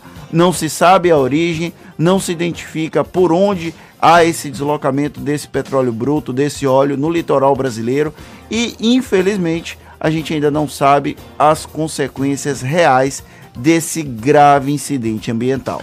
Você está falando aí dessa demora da resposta dos poderes constituídos, dos governos, para, enfim, enfrentar essa situação com a velocidade que merece. Ontem, o governador Rui Costa e prefeitos dos oito municípios baianos afetados por essas manchas de óleo até se reuniram para unificar uma estratégia de coleta e armazenamento do petróleo retirado das praias. Encontro que Nele ficou definido que o Estado vai oferecer aos municípios menores auxílio financeiro para compra de materiais, equipamentos para retirada do óleo. Agora, não foi informada ainda a quantia disponibilizada, nem quando e quanto cada cidade irá receber. É, essa situação é extremamente delicada. Eu, eh, na última quarta-feira, eu conversava com um motorista de aplicativo e ele perguntou: Mas qual é a origem desse óleo? A gente ainda não sabe efetivamente qual a origem desse óleo. Nós sabemos que ele tem DNA da Venezuela, que ele foi provavelmente, foi provavelmente não, ele foi extraído na Venezuela, mas não se sabe como ele chegou ao litoral nordestino, já que não há possibilidade lógica do, de um vazamento no litoral da Venezuela chegar as correntes marinhas trazerem para o Brasil. A possibilidade mais concreta, que é avaliada com mais seriedade, é a hipótese de um navio fantasma saindo da ditadura militar de Nicolás Maduro na Venezuela, transportou pelo Oceano Atlântico, nesse transporte fez uma transferência para uma outra embarcação e aí houve o vazamento. O problema é que esses navios fantasmas, eles não têm um sistema de geolocalização, então a possibilidade de identificar que navio cometeu esse grave crime ambiental é muito pequena. Quer mais problema, Fernando? Mais não. Olha, não, por favor, não. Subiu para 22 o número de casos confirmados de sarampo na Bahia. A informação consta do último boletim da CESAB, Secretaria Estadual da Saúde. A maior parte dos casos foi registrada em Santo Amaro, no Recôncavo Baiano, com 12 no total. Também foram confirmados cinco casos da doença em Gandu e um em Ituberá, um também em Jacobina, Palmeiras, Salvador e Andorinhas. Em toda a Bahia, mais de 230 casos de sarampo permanecem em investigação. A gente lembra que amanhã é o dia D da campanha nacional de vacinação contra o sarampo aqui em Salvador. A população vai contar com mais de 90 pontos de imunização, funcionamento das 8 da manhã às 5 da tarde. Para receber a dose, é preciso apresentar documento de identificação pessoal, cartão de vacinação também. O grupo prioritário é formado pelas crianças que ainda não foram vacinadas ou estão com esquema incompleto dentro da faixa etária de seis meses a menores de cinco anos. Essa situação do sarampo é extremamente delicada, as pessoas precisam procurar as secretarias municipais de saúde, que são as responsáveis pela vacinação, verificar se tem doses disponíveis e se as doses disponíveis estão aptas para a pessoa receber. Lembrando que tem um grupo, prior, prior, um grupo prioritário. prioritário de crianças entre seis meses e cinco anos nessa primeira etapa e, e posteriormente isso vai ser ampliado. O secretário de Saúde conversou conosco aqui na semana passada, Fábio Vilas Boas, e sinalizou essa necessidade de aumentar a cobertura vacinal contra o sarampo em todo o estado. Agora são 8h15, a gente dá uma chegada à redação do portal Bahia Notícias. João Brandão chegando mais com informações, novidades pra gente. Bom dia, João. Bom dia, bom dia agora para todo o estado da Bahia. Pegando o caminho desse comentário de Fernando, o avanço das manchas continua no estado. Um grupo de pescadores relatou ontem o aparecimento de manchas de óleo na Baía de Camamu, perto de Morro de São Paulo, no Baixo Sul do estado. O registro foi feito perto da localidade de Garapuá. O grupo mostrava as manchas no nylon da rede de pesca. Desde o dia 3 de outubro, as manchas de óleo chegaram à costa baiana. As primeiras cidades com presença das manchas foram Jandaíra, Conde e Esplanada. E olha só, o governo do estado não sabe quanto deixará de arrecadar com um projeto que reduz juros e multas de dívidas de empresários do setor de petróleo e gás natural, que têm débitos do ICMS, o Imposto sobre Circulação de Mercadorias e Serviços. O texto foi enviado na última terça-feira pelo vice-governador João Leão, então governador em exercício, à Assembleia Legislativa da Bahia. A Secretaria da Fazenda do Estado não confirmou a informação, mas o Bahia Notícias apurou com a pasta que o governo, por enquanto, não tem definição porque isso está em discussão com a Petrobras. E a estatal definitivamente é a grande beneficiada com a proposta. O projeto ainda vai passar pela aprovação do Legislativo Estadual e depois, se aprovado, segue para a sanção do governador. Essas e outras notícias você encontra no portal baianoticias.com.br. João Brandão para o programa Isso é Bahia. É com vocês, Jefferson e Fernando. Valeu, João. Obrigado. Agora 8 e 16 e a gente começa o nosso giro pelo interior do estado. Vamos a Itaberaba. Sérgio Mascarenhas, da Baiana FM. Seja bem-vindo, Sérgio. Bom dia. Peraí, ainda não? Não, não, não. Então, Sérgio, daqui a pouquinho. Enquanto isso, eu falo que o Hospital Regional de Itaberaba já que estamos falando de Itaberaba, que atualmente está fechado, vai passar por obras de reforma e ampliação a partir de um convênio firmado entre a Secretaria Estadual da Saúde e a Prefeitura de Itaberaba. Essa obra vai contar com um investimento de quase 16 milhões de reais. A unidade vai atuar com o perfil assistencial de hospital geral de médio porte, contando com 70 leitos e capaz de ofertar ao usuário do SUS atendimento médico em urgência e emergência clínica, cirúrgica, pediátrica, traumato-ortopédica e em saúde mental. E atenção os concurseiros de plantão. As inscrições para o concurso público da Secretaria Estadual de Educação começam daqui a pouco às nove da manhã. Quando o programa acabar, você já corre para fazer sua inscrição. No total, são quase 2.500 vagas para professor padrão P, grau 3, além de formação de cadastro de reserva.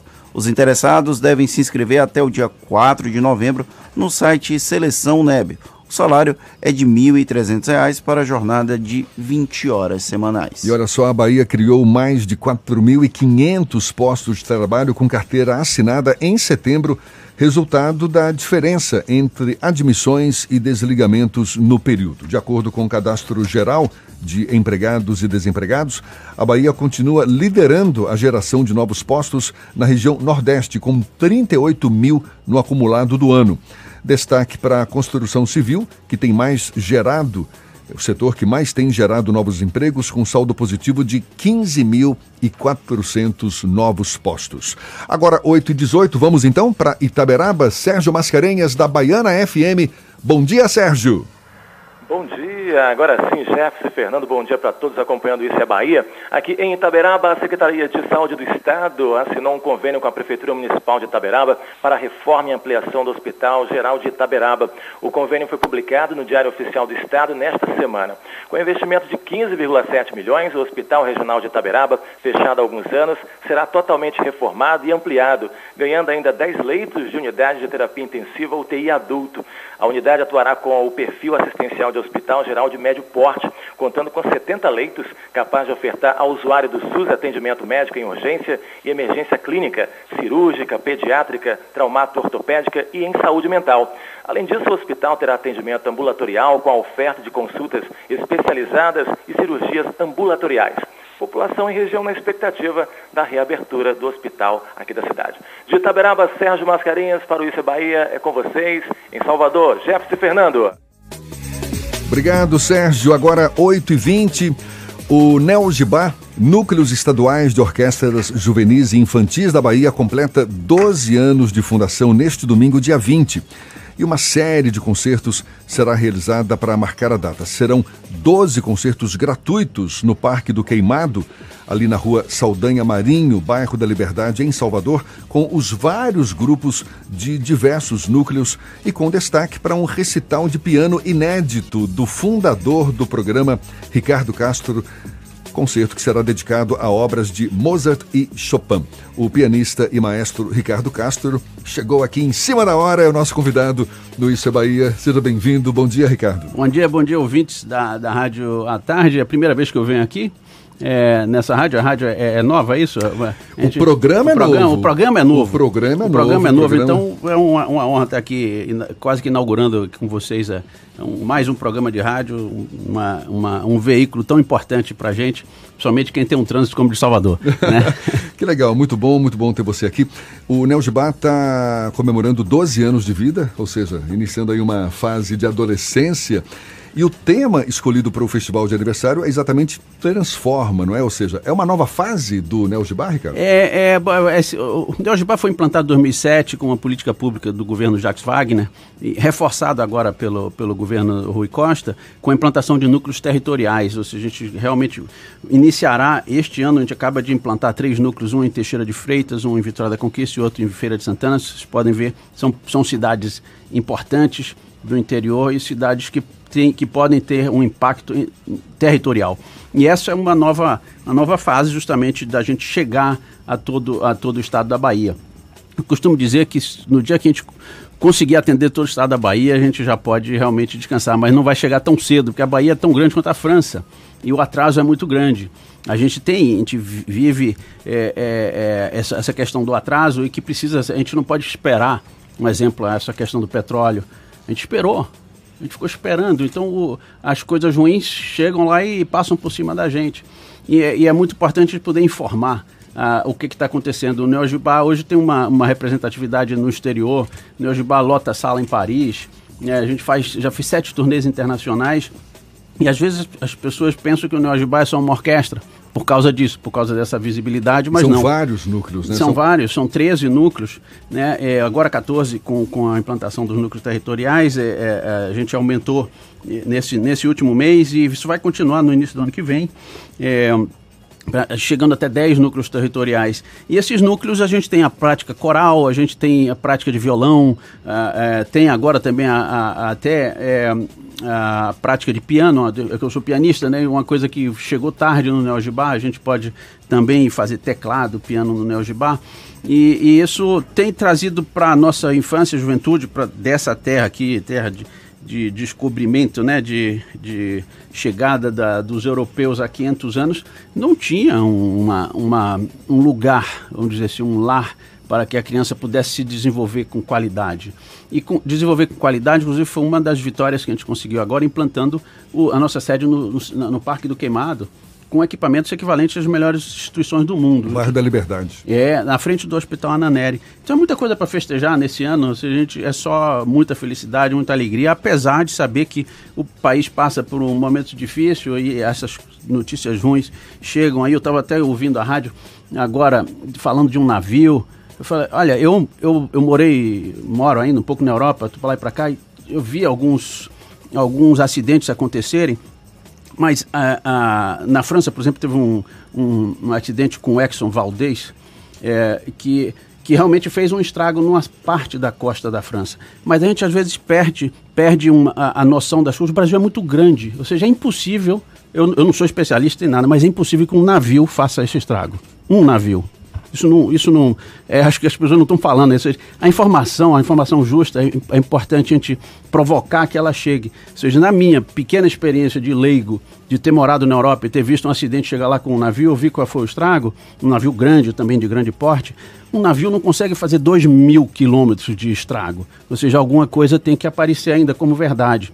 Então, eu sou, sou um militante da verdade, né? E por isso eu falo, eu gosto de falar muito do Neogibá, porque é uma, é uma revolução que está acontecendo. Quando a gente fala, é a primeira vez que o jovem tem essa oportunidade no- na, na Bahia, é verdade. É, a gente não tinha pensado na juventude dessa forma.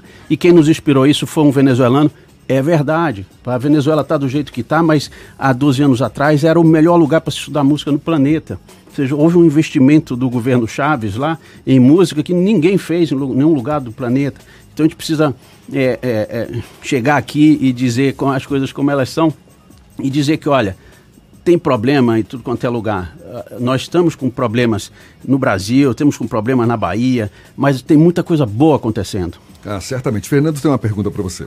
É, Ricardo, quantas pessoas são beneficiadas com ah, o projeto da Neugibá hoje? Quantas pessoas já passaram, quantas jovens passaram pela Neugibá e hoje já estão em outras orquestras de grande porte pelo Brasil? Eu gosto, primeiro, quando a questão é quantas pessoas são beneficiadas, eu falei, você está incluindo você, eu e aqui o nosso colega do lado? Porque eu acho que sim. Acho que a chegada do Neogibá, você vê hoje nos bairros um menino passeando com violino, você vê hoje é, uma criança da periferia que entra na universidade para estudar música, ou então que está morando em Berlim, etc. Mas a meta do Neogibá não é formar músicos. A meta do Neogibá é dizer, pessoal, a prática musical faz bem para todo ser humano. E, e nós todos deveríamos ter o direito a essa prática, da mesma forma que ir para a escola é um direito do cidadão, correto? Então, a- é, recentemente, é, é, é, uma escola inglesa deu para trás, porque a Margaret Thatcher, a, a Inglaterra era a maior escola de música do, do, do planeta, o maior programa era lá. E a Margaret Thatcher decidiu que não, vamos tirar isso aí, vamos tirar um pouco da música. E alguém agora voltou e disse, não, vamos, vamos, vamos é, é, re- repor nessa escola a prática musical. É, o, o Lloyd Webber, ele tem um programa lá na Inglaterra, ou seja, a Inglaterra que é um país de primeiro mundo, que já fez todo esse processo civilizatório, vamos dizer assim, de organizar.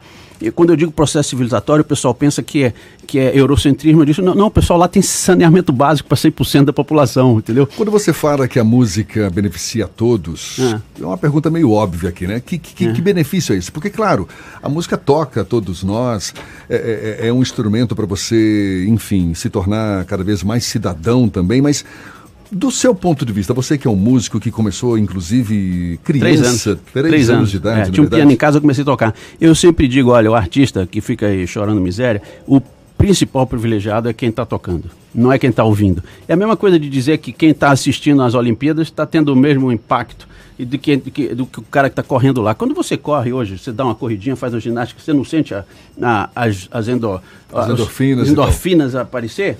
Então, é, a diferença é exatamente essa. Você assistir na televisão o cara correndo e você correr. Então, você tocar um instrumento provoca a mesma coisa. É isso que é fenomenal. E a neurociência já provou que a criança que passa por essa experiência abrem, abrem-se é, portas no, no, seu cérebro. Você tem novas conexões, como uma língua. É, você, inclusive, desenvolve os, a, a, sua capacidade de aprender línguas, é, de interagir com outras, porque música é uma linguagem você pode falar com ela em qualquer lugar do planeta. Então você abre um, um leque de opções para o ser humano que pratica essa música. E eu sempre digo, vamos, vamos parar de reclamar. A gente já é privilegiado de acordar e, e tocar piano, e tocar violino. É, depois, se precisa ganhar vida com isso, é outra história. O que a gente precisa lutar, nós artistas, pelo menos no nosso país, é, é que todas as outras crianças possam ter o mesmo privilégio que eu tive. E que outros que têm aí, que hoje têm até emprego público, é, é pra, sendo músico, né? não tenho nada contra isso, mas então participe do processo educacional né? também. Né? Então, está é, é, é tá provado pela neurociência que existe um processo de transformação. E quanto à sua, sua pergunta de atendidos, é, a gente inclusive está fazendo um levantamento agora desde 2007, porque bom, a, in a, informática não era o que era, a gente tem agora um sistema super legal que todo mundo que se inscreve fica, e a gente está chegando rapidamente a atendidos diretamente mais de 6 mil. A gente tem 6 mil CPFs na lista, né? E agora, indiretamente, foi enorme, porque o Neogibá provocou a criação de projetos no interior, a gente provocou a criação de uma rede de projetos orquestrais e também filarmônicas e, e prioritariamente crianças, adolescentes e jovens. É, é prioritário porque eu digo não é exclusivamente, não é? A gente, a gente espera poder atender até a terceira idade também, mas a prioridade é nosso futuro. Se a gente não criar das crianças, não pensar nas crianças, é, é, lá adiante é, a gente vai ter um problema. Então acho que a educação é prioridade, a educação das nossas crianças é prioridade. Mas voltando para o que eu estava dizendo, é, que escapou aqui dizendo criando filarmônicas, não, a gente não criou filarmônica nenhuma. Filarmônica é uma coisa histórica no estado da Bahia, super importante, é uma área né, de conhecimento específica. E eu sempre digo, o Neogibá chegou para implantar outra coisa. A orquestra não tinha, filarmônica tem muita, e muitas boas. E é uma coisa que nós temos que apoiar. É um, um, um movimento civilizatório também, de, através da prática musical em todo o interior, em todo o Brasil. Para quem, quem não tem uhum. é, o conhecimento, qual é a diferença entre filarmônica e orquestra? Ah, na realidade, aqui na Bahia, a gente usa filarmônica para o grupo que no, no, no Sudeste chamam de banda. Né? Na realidade, na Europa hoje já se mistura o termo filarmônica e sinfônica. Né? Virou, no início, é, é, é por exemplo, a Orquestra Filarmônica de Viena, vamos dizer assim, a mais emblemática, era um grupo de pessoas como a Filarmônica se constitui aqui no interior. Não, não foi uma orquestra formada pelo governo, foi uma orquestra formada pela sociedade civil, grupo, amigos, né? amigos da harmonia filarmônica. É, é, e isso se tornou depois como um emblema de uma das melhores orquestras do mundo, e várias se chamam filarmônicas, mas orquestra sinfônica é exatamente a mesma coisa. Sendo que a, a diferença é que aqui na Bahia, banda é também chamado de filarmônica. Então, quando a gente fala filarmônica aqui no nosso entorno, a gente está falando das bandas, que, que são bandas que formam e que são criadas pela sociedade civil e que são super importantes, da mesma forma que qualquer associação é importante, né? A sociedade civil precisa se organizar e a filarmônica é uma das formas de organização. Como é que o Neogibá se mantém, Ricardo? Ah, não, o Neogibá é um programa do governo, né? não é um, apo não é um apoio não, a gente não recebe um apoio. Muita gente pensa, ah, você recebe apoio do governo. Não, eu falei, o, o programa foi implantado como política pública é, é ao mesmo, no mesmo nível que outros programas, como o Bolsa Família é um programa do governo. Né? Então, é, isso foi fundamental. Eu não acredito que uma política de educação possa ser é, assumida é, integralmente por empresas da sociedade civil. Tem, tem, tem questões de escala que o governo tem que entrar, tem que ser política pública. Então, isso eu aprendi na Venezuela, que lá realmente iniciou-se com uma política pública muito forte, mas lá é nacional. Por isso que muita gente me perguntava, você não vai fazer nacional? Eu falei, não, a Bahia já é grande o suficiente e, a gente precisa trabalhar por aqui. Agora a gente dá o exemplo para que outros re, reproduzam o Neogibá. E isso tem acontecido. Muita gente hoje investe mais em juventude porque o Neogibá provou que a gente podia fazer milagres. Sete turnês internacionais para uma orquestra juvenil é, no Brasil já é, é, ficção científica. O Anel já apresentou é para pessoas para o mundo, qua- talentos tipo exportação. Tem alguma história tocante que você é, marcou nesse processo, nesses últimos 12 anos? Eu vou pedir para Ricardo segurar essa resposta. Por favor, a gente vai fazer um intervalo, são 8h32. Ricardo Castro, o idealizador, o, o cara que está à frente do Neogibá, que comemora agora 12 anos nesse domingo. A gente volta a conversar com ele já já. Vamos faturar primeiro então? Você está ouvindo Isso é Bahia. A resistência testamos no campo de batalha. A tecnologia sempre foi nosso caminho. Conquistamos o mundo sem deixar a natureza. Benefício duplo Jeep. Melhor preço do ano e primeira parcela para 2020. Renegade a partir de 76.990 e Compass a partir de 109.990. Faça um test drive e conheça. Consulte condições em ofertas.jeep.com.br. No trânsito, dê sentido Se o corpo é magro, se o músculo é fraco, o que a gente quer? Saúde! O que a gente quer? Saúde!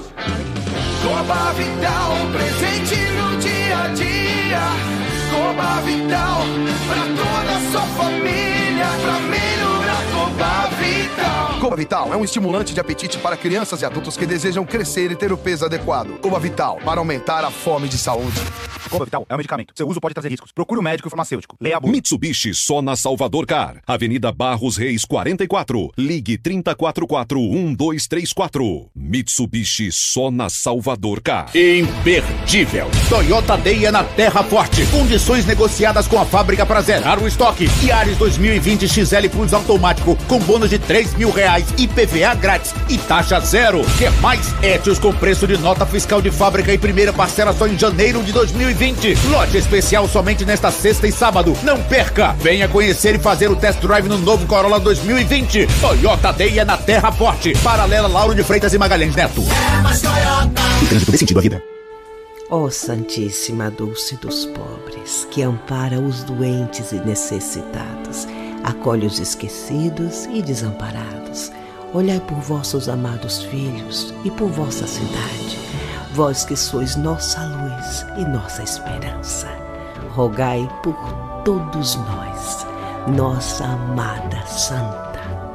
Homenagem da Prefeitura de Salvador à nossa Santa Dulce dos Pobres. O Volvo XC60 une a elegância e a potência que você precisa, tanto nas aventuras quanto nas suas jornadas diárias. Um SUV único com design escandinavo e tecnologia surpreendente. Você também vai se surpreender com as condições únicas que a GNC Suécia preparou em outubro. Volvo XC60 em até 24 vezes taxa zero ou a supervalorização do seu seminovo. Agende seu test drive e conheça o Volvo XC60. Volvo é na GNC Suécia. Paralela, em frente ao Parque de Exposições. No trânsito dê sentido à vida. A tarde FM.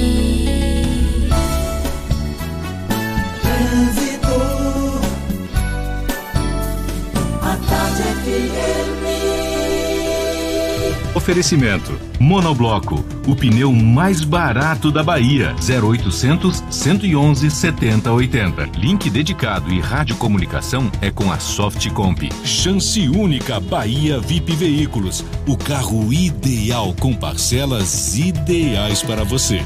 A gente faz mais um sobrevoo por Salvador. Cláudia Menezes tem novidades pra gente. Cláudia.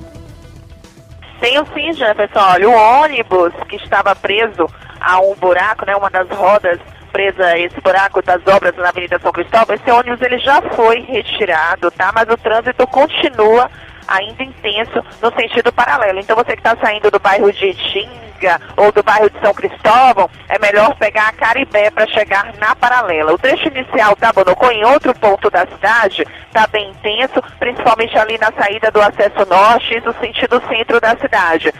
Mas se você estiver saindo da rótula agora, vale a pena você enfrentar es- essa intensidade na Bonocô do que enfrentar a lentidão no trecho final da Via Expressa no acesso a Jequitaia. Isso para você chegar na região da Cidade Baixa ou na região do comércio. O final da paralela também super carregado desde o Imbuí em direção à rodoviária. Tá valendo apenas um desvio. Você corta no Imbuí, sai na orla da Boca do Rio e depois corta pelo Istiepe de novo para chegar na região do Iguatemi.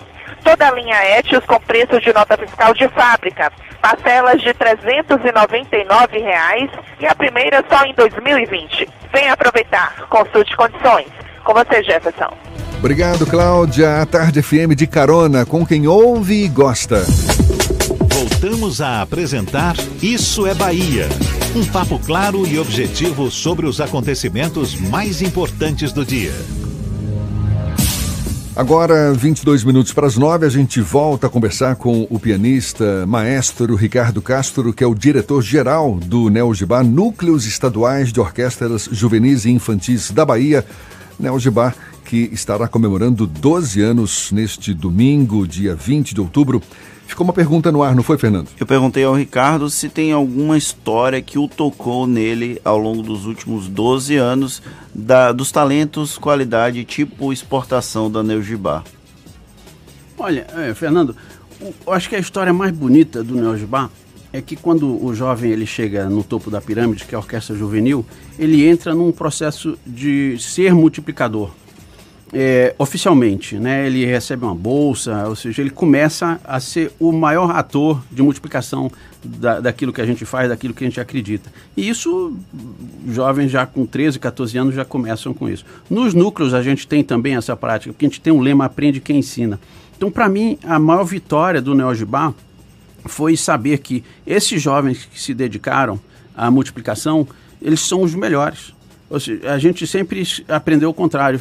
É, inclusive, a gente aprende na escola. Fala, olha, batalhe, faça o seu, passe a perna no seu vizinho, não pense nas outras pessoas. Entrem, é, a questão da competitividade é muito, está muito na nossa, na nossa, no nosso inconsciente para dizer, vamos, para chegar lá, eu tenho que ganhar de alguém. Né? Então, a gente conseguiu provar o contrário que os, os meninos que se desenvolviam mais de uma forma integral, né, da, da sua capacidade de comunicar, da sua capacidade de ouvir, e, saber produzir, saber ensinar é, com, com, com, com rapidez em diversos em, em, diversas situações, como por exemplo você está no bairro da Paz, ou você está em Simões Filho, você está no TCA, você tem uma população que tem todo tipo de problema e você tem que se adaptar a isso. Então a vitória, a gente primeiro, a grande vitória, a grande história do Neo Gibá, que, que me emociona e que me impulsiona é saber que é possível. É, eu estou tá aqui, eu sou pianista, mas eu estou aqui pensando nos outros também. Né? Ricardo, qual é o critério que o Neogibá tem para selecionar, para receber novos jovens? É, o primeiro critério é vaga.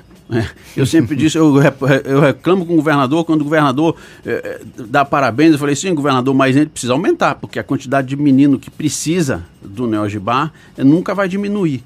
Então, o primeiro critério é, é vaga, porque eu digo isso com, com, com muita segurança, porque a gente não quer ter números só para ter números, precisa fazer bem feito. O Neogibá faz atendimento social, psicossocial. A gente, 100% das nossas crianças têm acesso a um psicólogo. As, as famílias têm acesso às políticas públicas é, é, também através da, da no, do nosso atendimento. Ou seja, além disso, é, você tem um instrumento que está à disposição, você tem um lanche quando você vai para para a atividade. Alguns deles que moram longe e que estão no núcleo central também têm acesso ao transporte, a gente dá um vale transporte. Tudo isso tem, é uma, uma cadeia de atendimento que precisa ser feita. Não adianta você só dar um violino e falar, se vira aí, achar bonitinho. Então a gente precisa fazer isso bem feito e, e num espaço adequado para isso também. Eu não acredito que dá para fazer o Neogibá embaixo de uma tenda. Então eu, eu, eu lamento até que, né, que a gente não, não tenha já 50 mil, 100 mil, mas a gente está trabalhando para isso. Então, até então, a gente é, é, implantou núcleos em, em, em, em, bairros de periferia, aqui perto de Salvador, e também no interior, é, numa perspectiva de não deixar esses meninos esperando muito tempo. Mas a, a nossa grande política é o núcleo central com equipamento top e os núcleos territoriais, onde essas crianças podem entrar uma vez por ano, como na escola, né? É, é, geralmente a gente faz essa, essa, essa inscrição em fevereiro, é, janeiro, fevereiro, como no sistema escolar a gente está totalmente alinhado com a política de, de, de ensino do Estado. E aí é uma questão também de vagas, quem chega primeiro, a gente vai fazer sorteio, depende também de que núcleo é. Tem que ter algum conhecimento musical só, prévio? Só para os grupos é, do topo da pirâmide, que é a Orquestra Castro Alves, a Orquestra é, Juvenil da Bahia, é, o Coro Juvenil, são os grupos vamos dizer, de, de, é, é, que estão no topo da pirâmide que a gente constrói. Mas a criança pode chegar com nenhum conhecimento, né? Antes da gente continuar com a entrevista com o maestro, vamos uhum. continuar com o giro no interior. Paulinho prepara aí. O Washington Teixeira da Ativa FM de Eunápolis vai falar com a gente.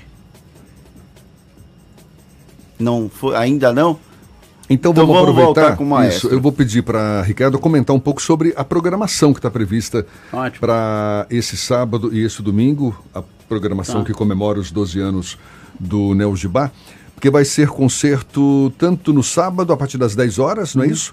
Lá no Parque da... No Parque do Queimado, no à frente do, do, Hospital Ananeri. Mas antes de passar isso, eu só para lhe dizer que é, a outra, a outro lado da história, que também é importante, eu fui estudante do Conservatório de Genebra. Quando eu estudava lá, tinha um brasileiro, além de mim. Hoje tem uma colônia do Neogibá estudando em Genebra né, que foram admitidos com altas notas.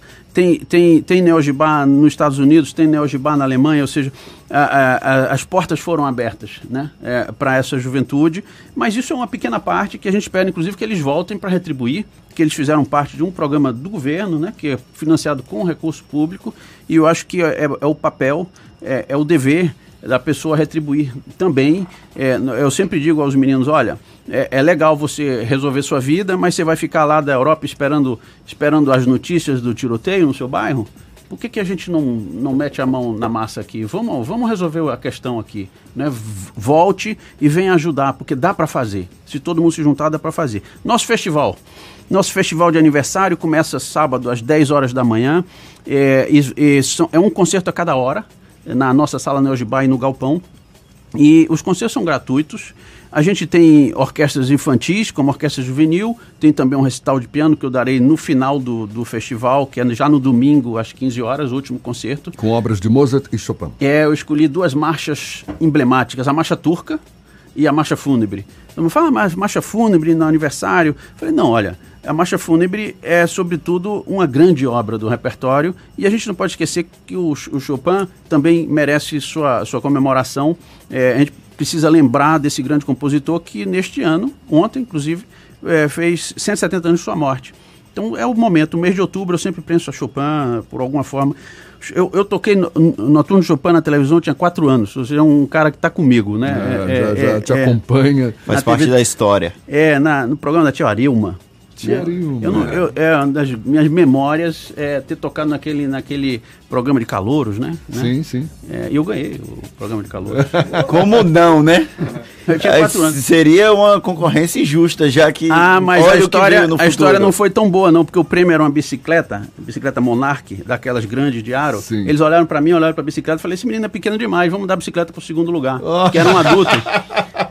Cara, eu fiquei furioso, eu fiquei imagine. furioso. E com 10 anos de idade, eu ganhei meu primeiro, um, meu primeiro concurso, ganhei dinheiro, comprei minha bicicleta. Ah, ah pra você ver o que é, né?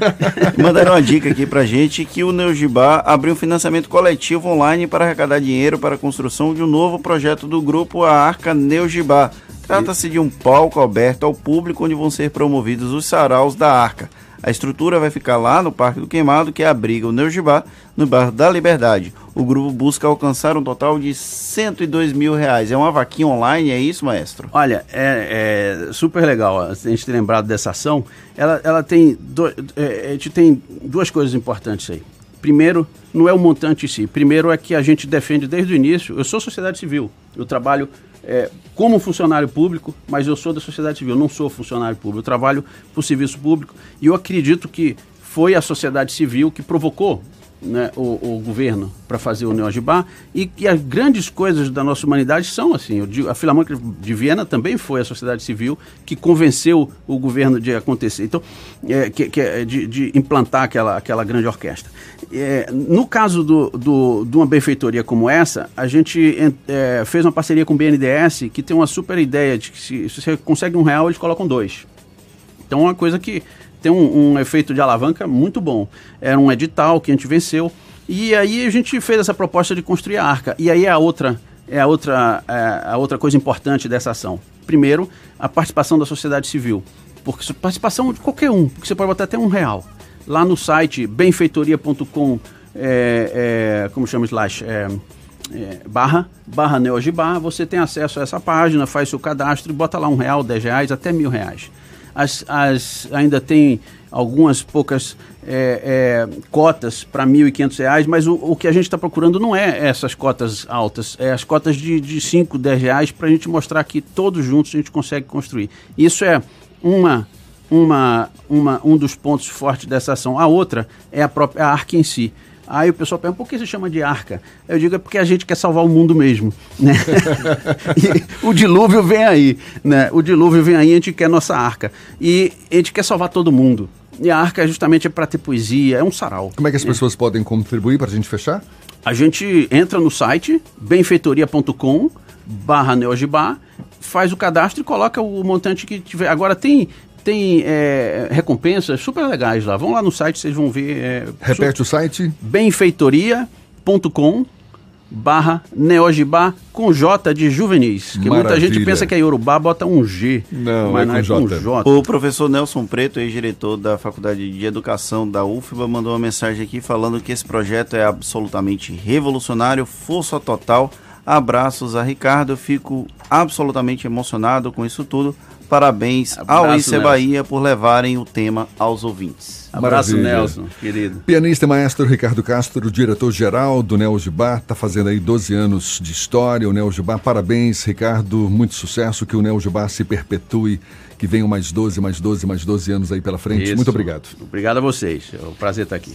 Agora, 8h48 e vamos então a Eunápolis. Washington Teixeira, da Ativa FM, é quem conversa conosco. Bom dia, Washington. Bahia, bom dia. Bom dia, Jefferson Beltrão. Bom dia, Fernando Duarte. Washington Teixeira, dos estúdios da Rádio Ativa FM, em Eunápolis, extremo sul da Bahia.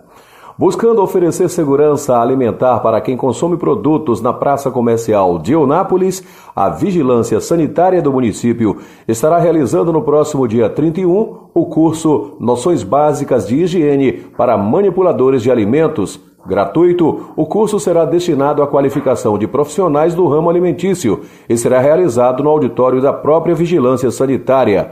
Os eixos temáticos são as consequências da manipulação incorreta, como ocorrem as contaminações microbianas, conservação e armazenamento dos produtos, dicas de cuidados com os alimentos de acordo com os tipos, carnes, aves, frios, embutidos, laticínios, etc. Para o gestor do município, Roberto Oliveira, com mais pessoas capacitadas, diminuirá a incidência de casos de intoxicação alimentar devido à manipulação incorreta de alimentos, diminuindo o fluxo no hospital regional. O ambiente de trabalho também será abordado no curso, que ensinará regras de asseio, higiene pessoal, lavagem e desinfecção, além de controle de insetos e roedores.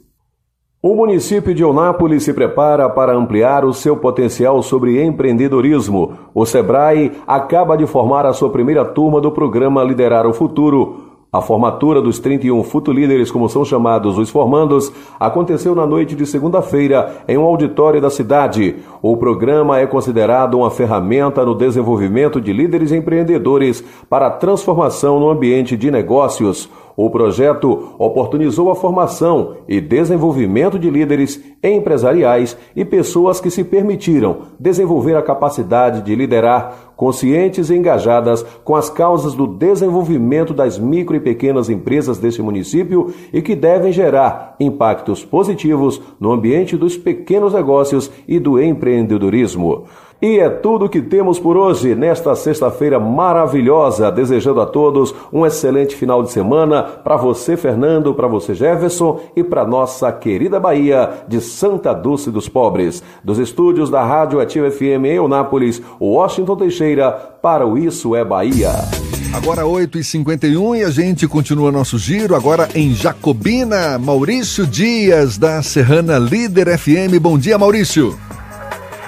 Bom dia, bom dia Jefferson, Fernando e colegas da rede em toda a Bahia. E vamos de boas notícias amanhã desta sexta-feira. Depois de mais de três décadas sofrendo com a diminuição da produção de alho em meio à crise de competição com o produto importado de outros países, produtores dos distritos de Taquarendi e Catinga do Moura no, nos municípios de Mirangaba e Jacobina começaram a se animar com o retorno gradual da produção que vem crescendo nos últimos anos. Desde 2007, ano em que foram produzidas 800 toneladas de alho somente no município de Mirangaba, houve significativo aumento da produção por área plantada, passando de 3 toneladas por hectare para 8 mil.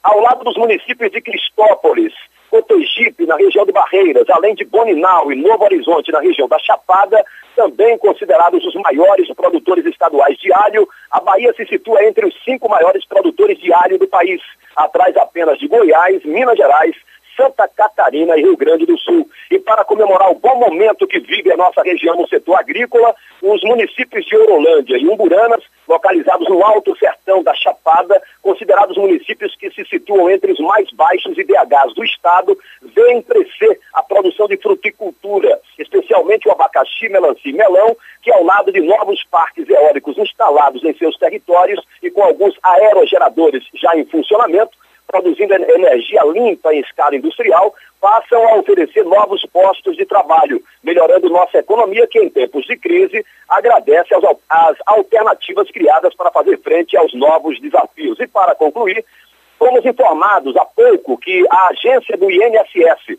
da cidade de Morro do Chapéu, localizada a 384 quilômetros de Salvador, está fechada já há alguns dias. O motivo, pasmem, senhores, pulgas. Isso mesmo, pulgas a agência, que há anos vem sendo tomada por grande quantidade de pombos, que infestam o telhado e parte de suas dependências, pondo em risco a saúde dos seus funcionários e clientes, agora está infestada de pulgas.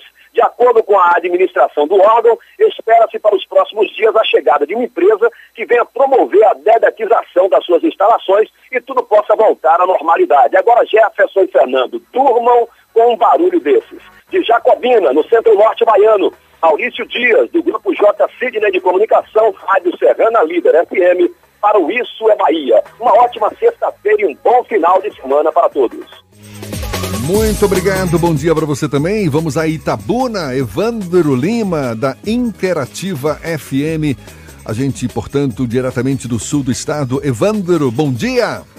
Bom dia, Jefferson. Bom dia, Fernando. Falo ao vivo da cidade de Itabuna com as notícias do sul da Bahia. Jefferson, a Polícia Civil apreendeu nesta quinta, em um apartamento no bairro Castalha, aqui em Tabuna, 36 quilos de drogas, sendo 27 quilos de maconha em tabletes, mais de 8 quilos de cocaína e quase 700 gramas de crack. As drogas estavam escondidas numa mala e caixa de isopor. Segundo a polícia, para encobrir o forte odor das drogas, Vitor Almeida da Silva, de 36 anos, colocou pó de café na mala. A polícia já sabe que Vitor Almeida é um grande fornecedor de drogas para traficantes do sul da Bahia. Ele é de Itapetinga, mas estava morando e atuando há um pouco mais de um ano aqui em Itabuna. Além das drogas, a polícia apreendeu um carro roubado, balanças de precisão e uma quantia em dinheiro. Eu me chamo Evandro Lima, falando da redação da Rádio Interativa. Um ótimo final de semana a todos. Um abraço, Jefferson. Obrigado, abraço para você também. Cinco minutos para as nove, à tarde FM. Quem ouve, gosta e se diverte. Shows, dança, teatro, música, diversão. Ouça agora as dicas da Marcita, com Márcia Moreira. Olá, vamos às dicas para o fim de semana. Chega a Salvador o espetáculo religioso Maria, a Mãe de Jesus uma adaptação de Lurimar Viana para o livro Maria de Cholinhash. A peça conta algumas experiências e dificuldades que Maria teve de enfrentar para cumprir a missão de ser mãe, educadora e parceira de Jesus, revelando assim sua força e empoderamento. Dias 19 e 20 de outubro no Teatro Isba em Ondina, ingressos a 60 e 30 reais. Domingo é dia do Facossom, festival de bandas universitárias que traz como atração principal a banda Vivendo do Ócio. O grupo vai apresentar um repertório extremamente diverso, misturando sucessos antigos com a nova canção Cê Pode. Mas antes tem a apresentação das bandas finalistas do festival. São elas Tango Lumangos, Rubatoses e Underismo. As apresentações acontecem no Largo Pedro Arcanjo, no Pelourinho, a partir das 5 da tarde. Ingressos a 20 e 10 reais. E depois de um hiato de quase dois anos sem se apresentar em palcos brasileiros, Tiago York está de volta a Salvador com a turnê exclusiva do MTV Acústico. Além de grandes sucessos da carreira do artista, como Amei Te Ver e Coisa Linda, ele também apresentará pela primeira vez ao vivo as músicas do seu mais recente disco, Desconstrução. Domingo às 7 da noite, na Concha Acústica do Teatro Castro Alves, ingressos a partir de 140 reais a inteira. Outras dicas você acompanha no meu Instagram, Dicas da Macita. Beijos e boa diversão. 8 e 57 acabou, Fernando. Acabou mais um Isso é Bahia. A gente volta na próxima segunda-feira, às 7 da manhã, aqui para Salvador e a partir das 8 para toda a Bahia. Aproveitem bem o final de semana. A gente está de volta na segunda. Um abraço e bom final de semana para todo mundo. Muito obrigado pela companhia, pela parceria, pela confiança. Aproveite bem o fim de semana. Na segunda-feira, encontro marcado a partir das 7 e a partir das 8 para toda a Bahia. Bom dia, gente. Tchau, tchau.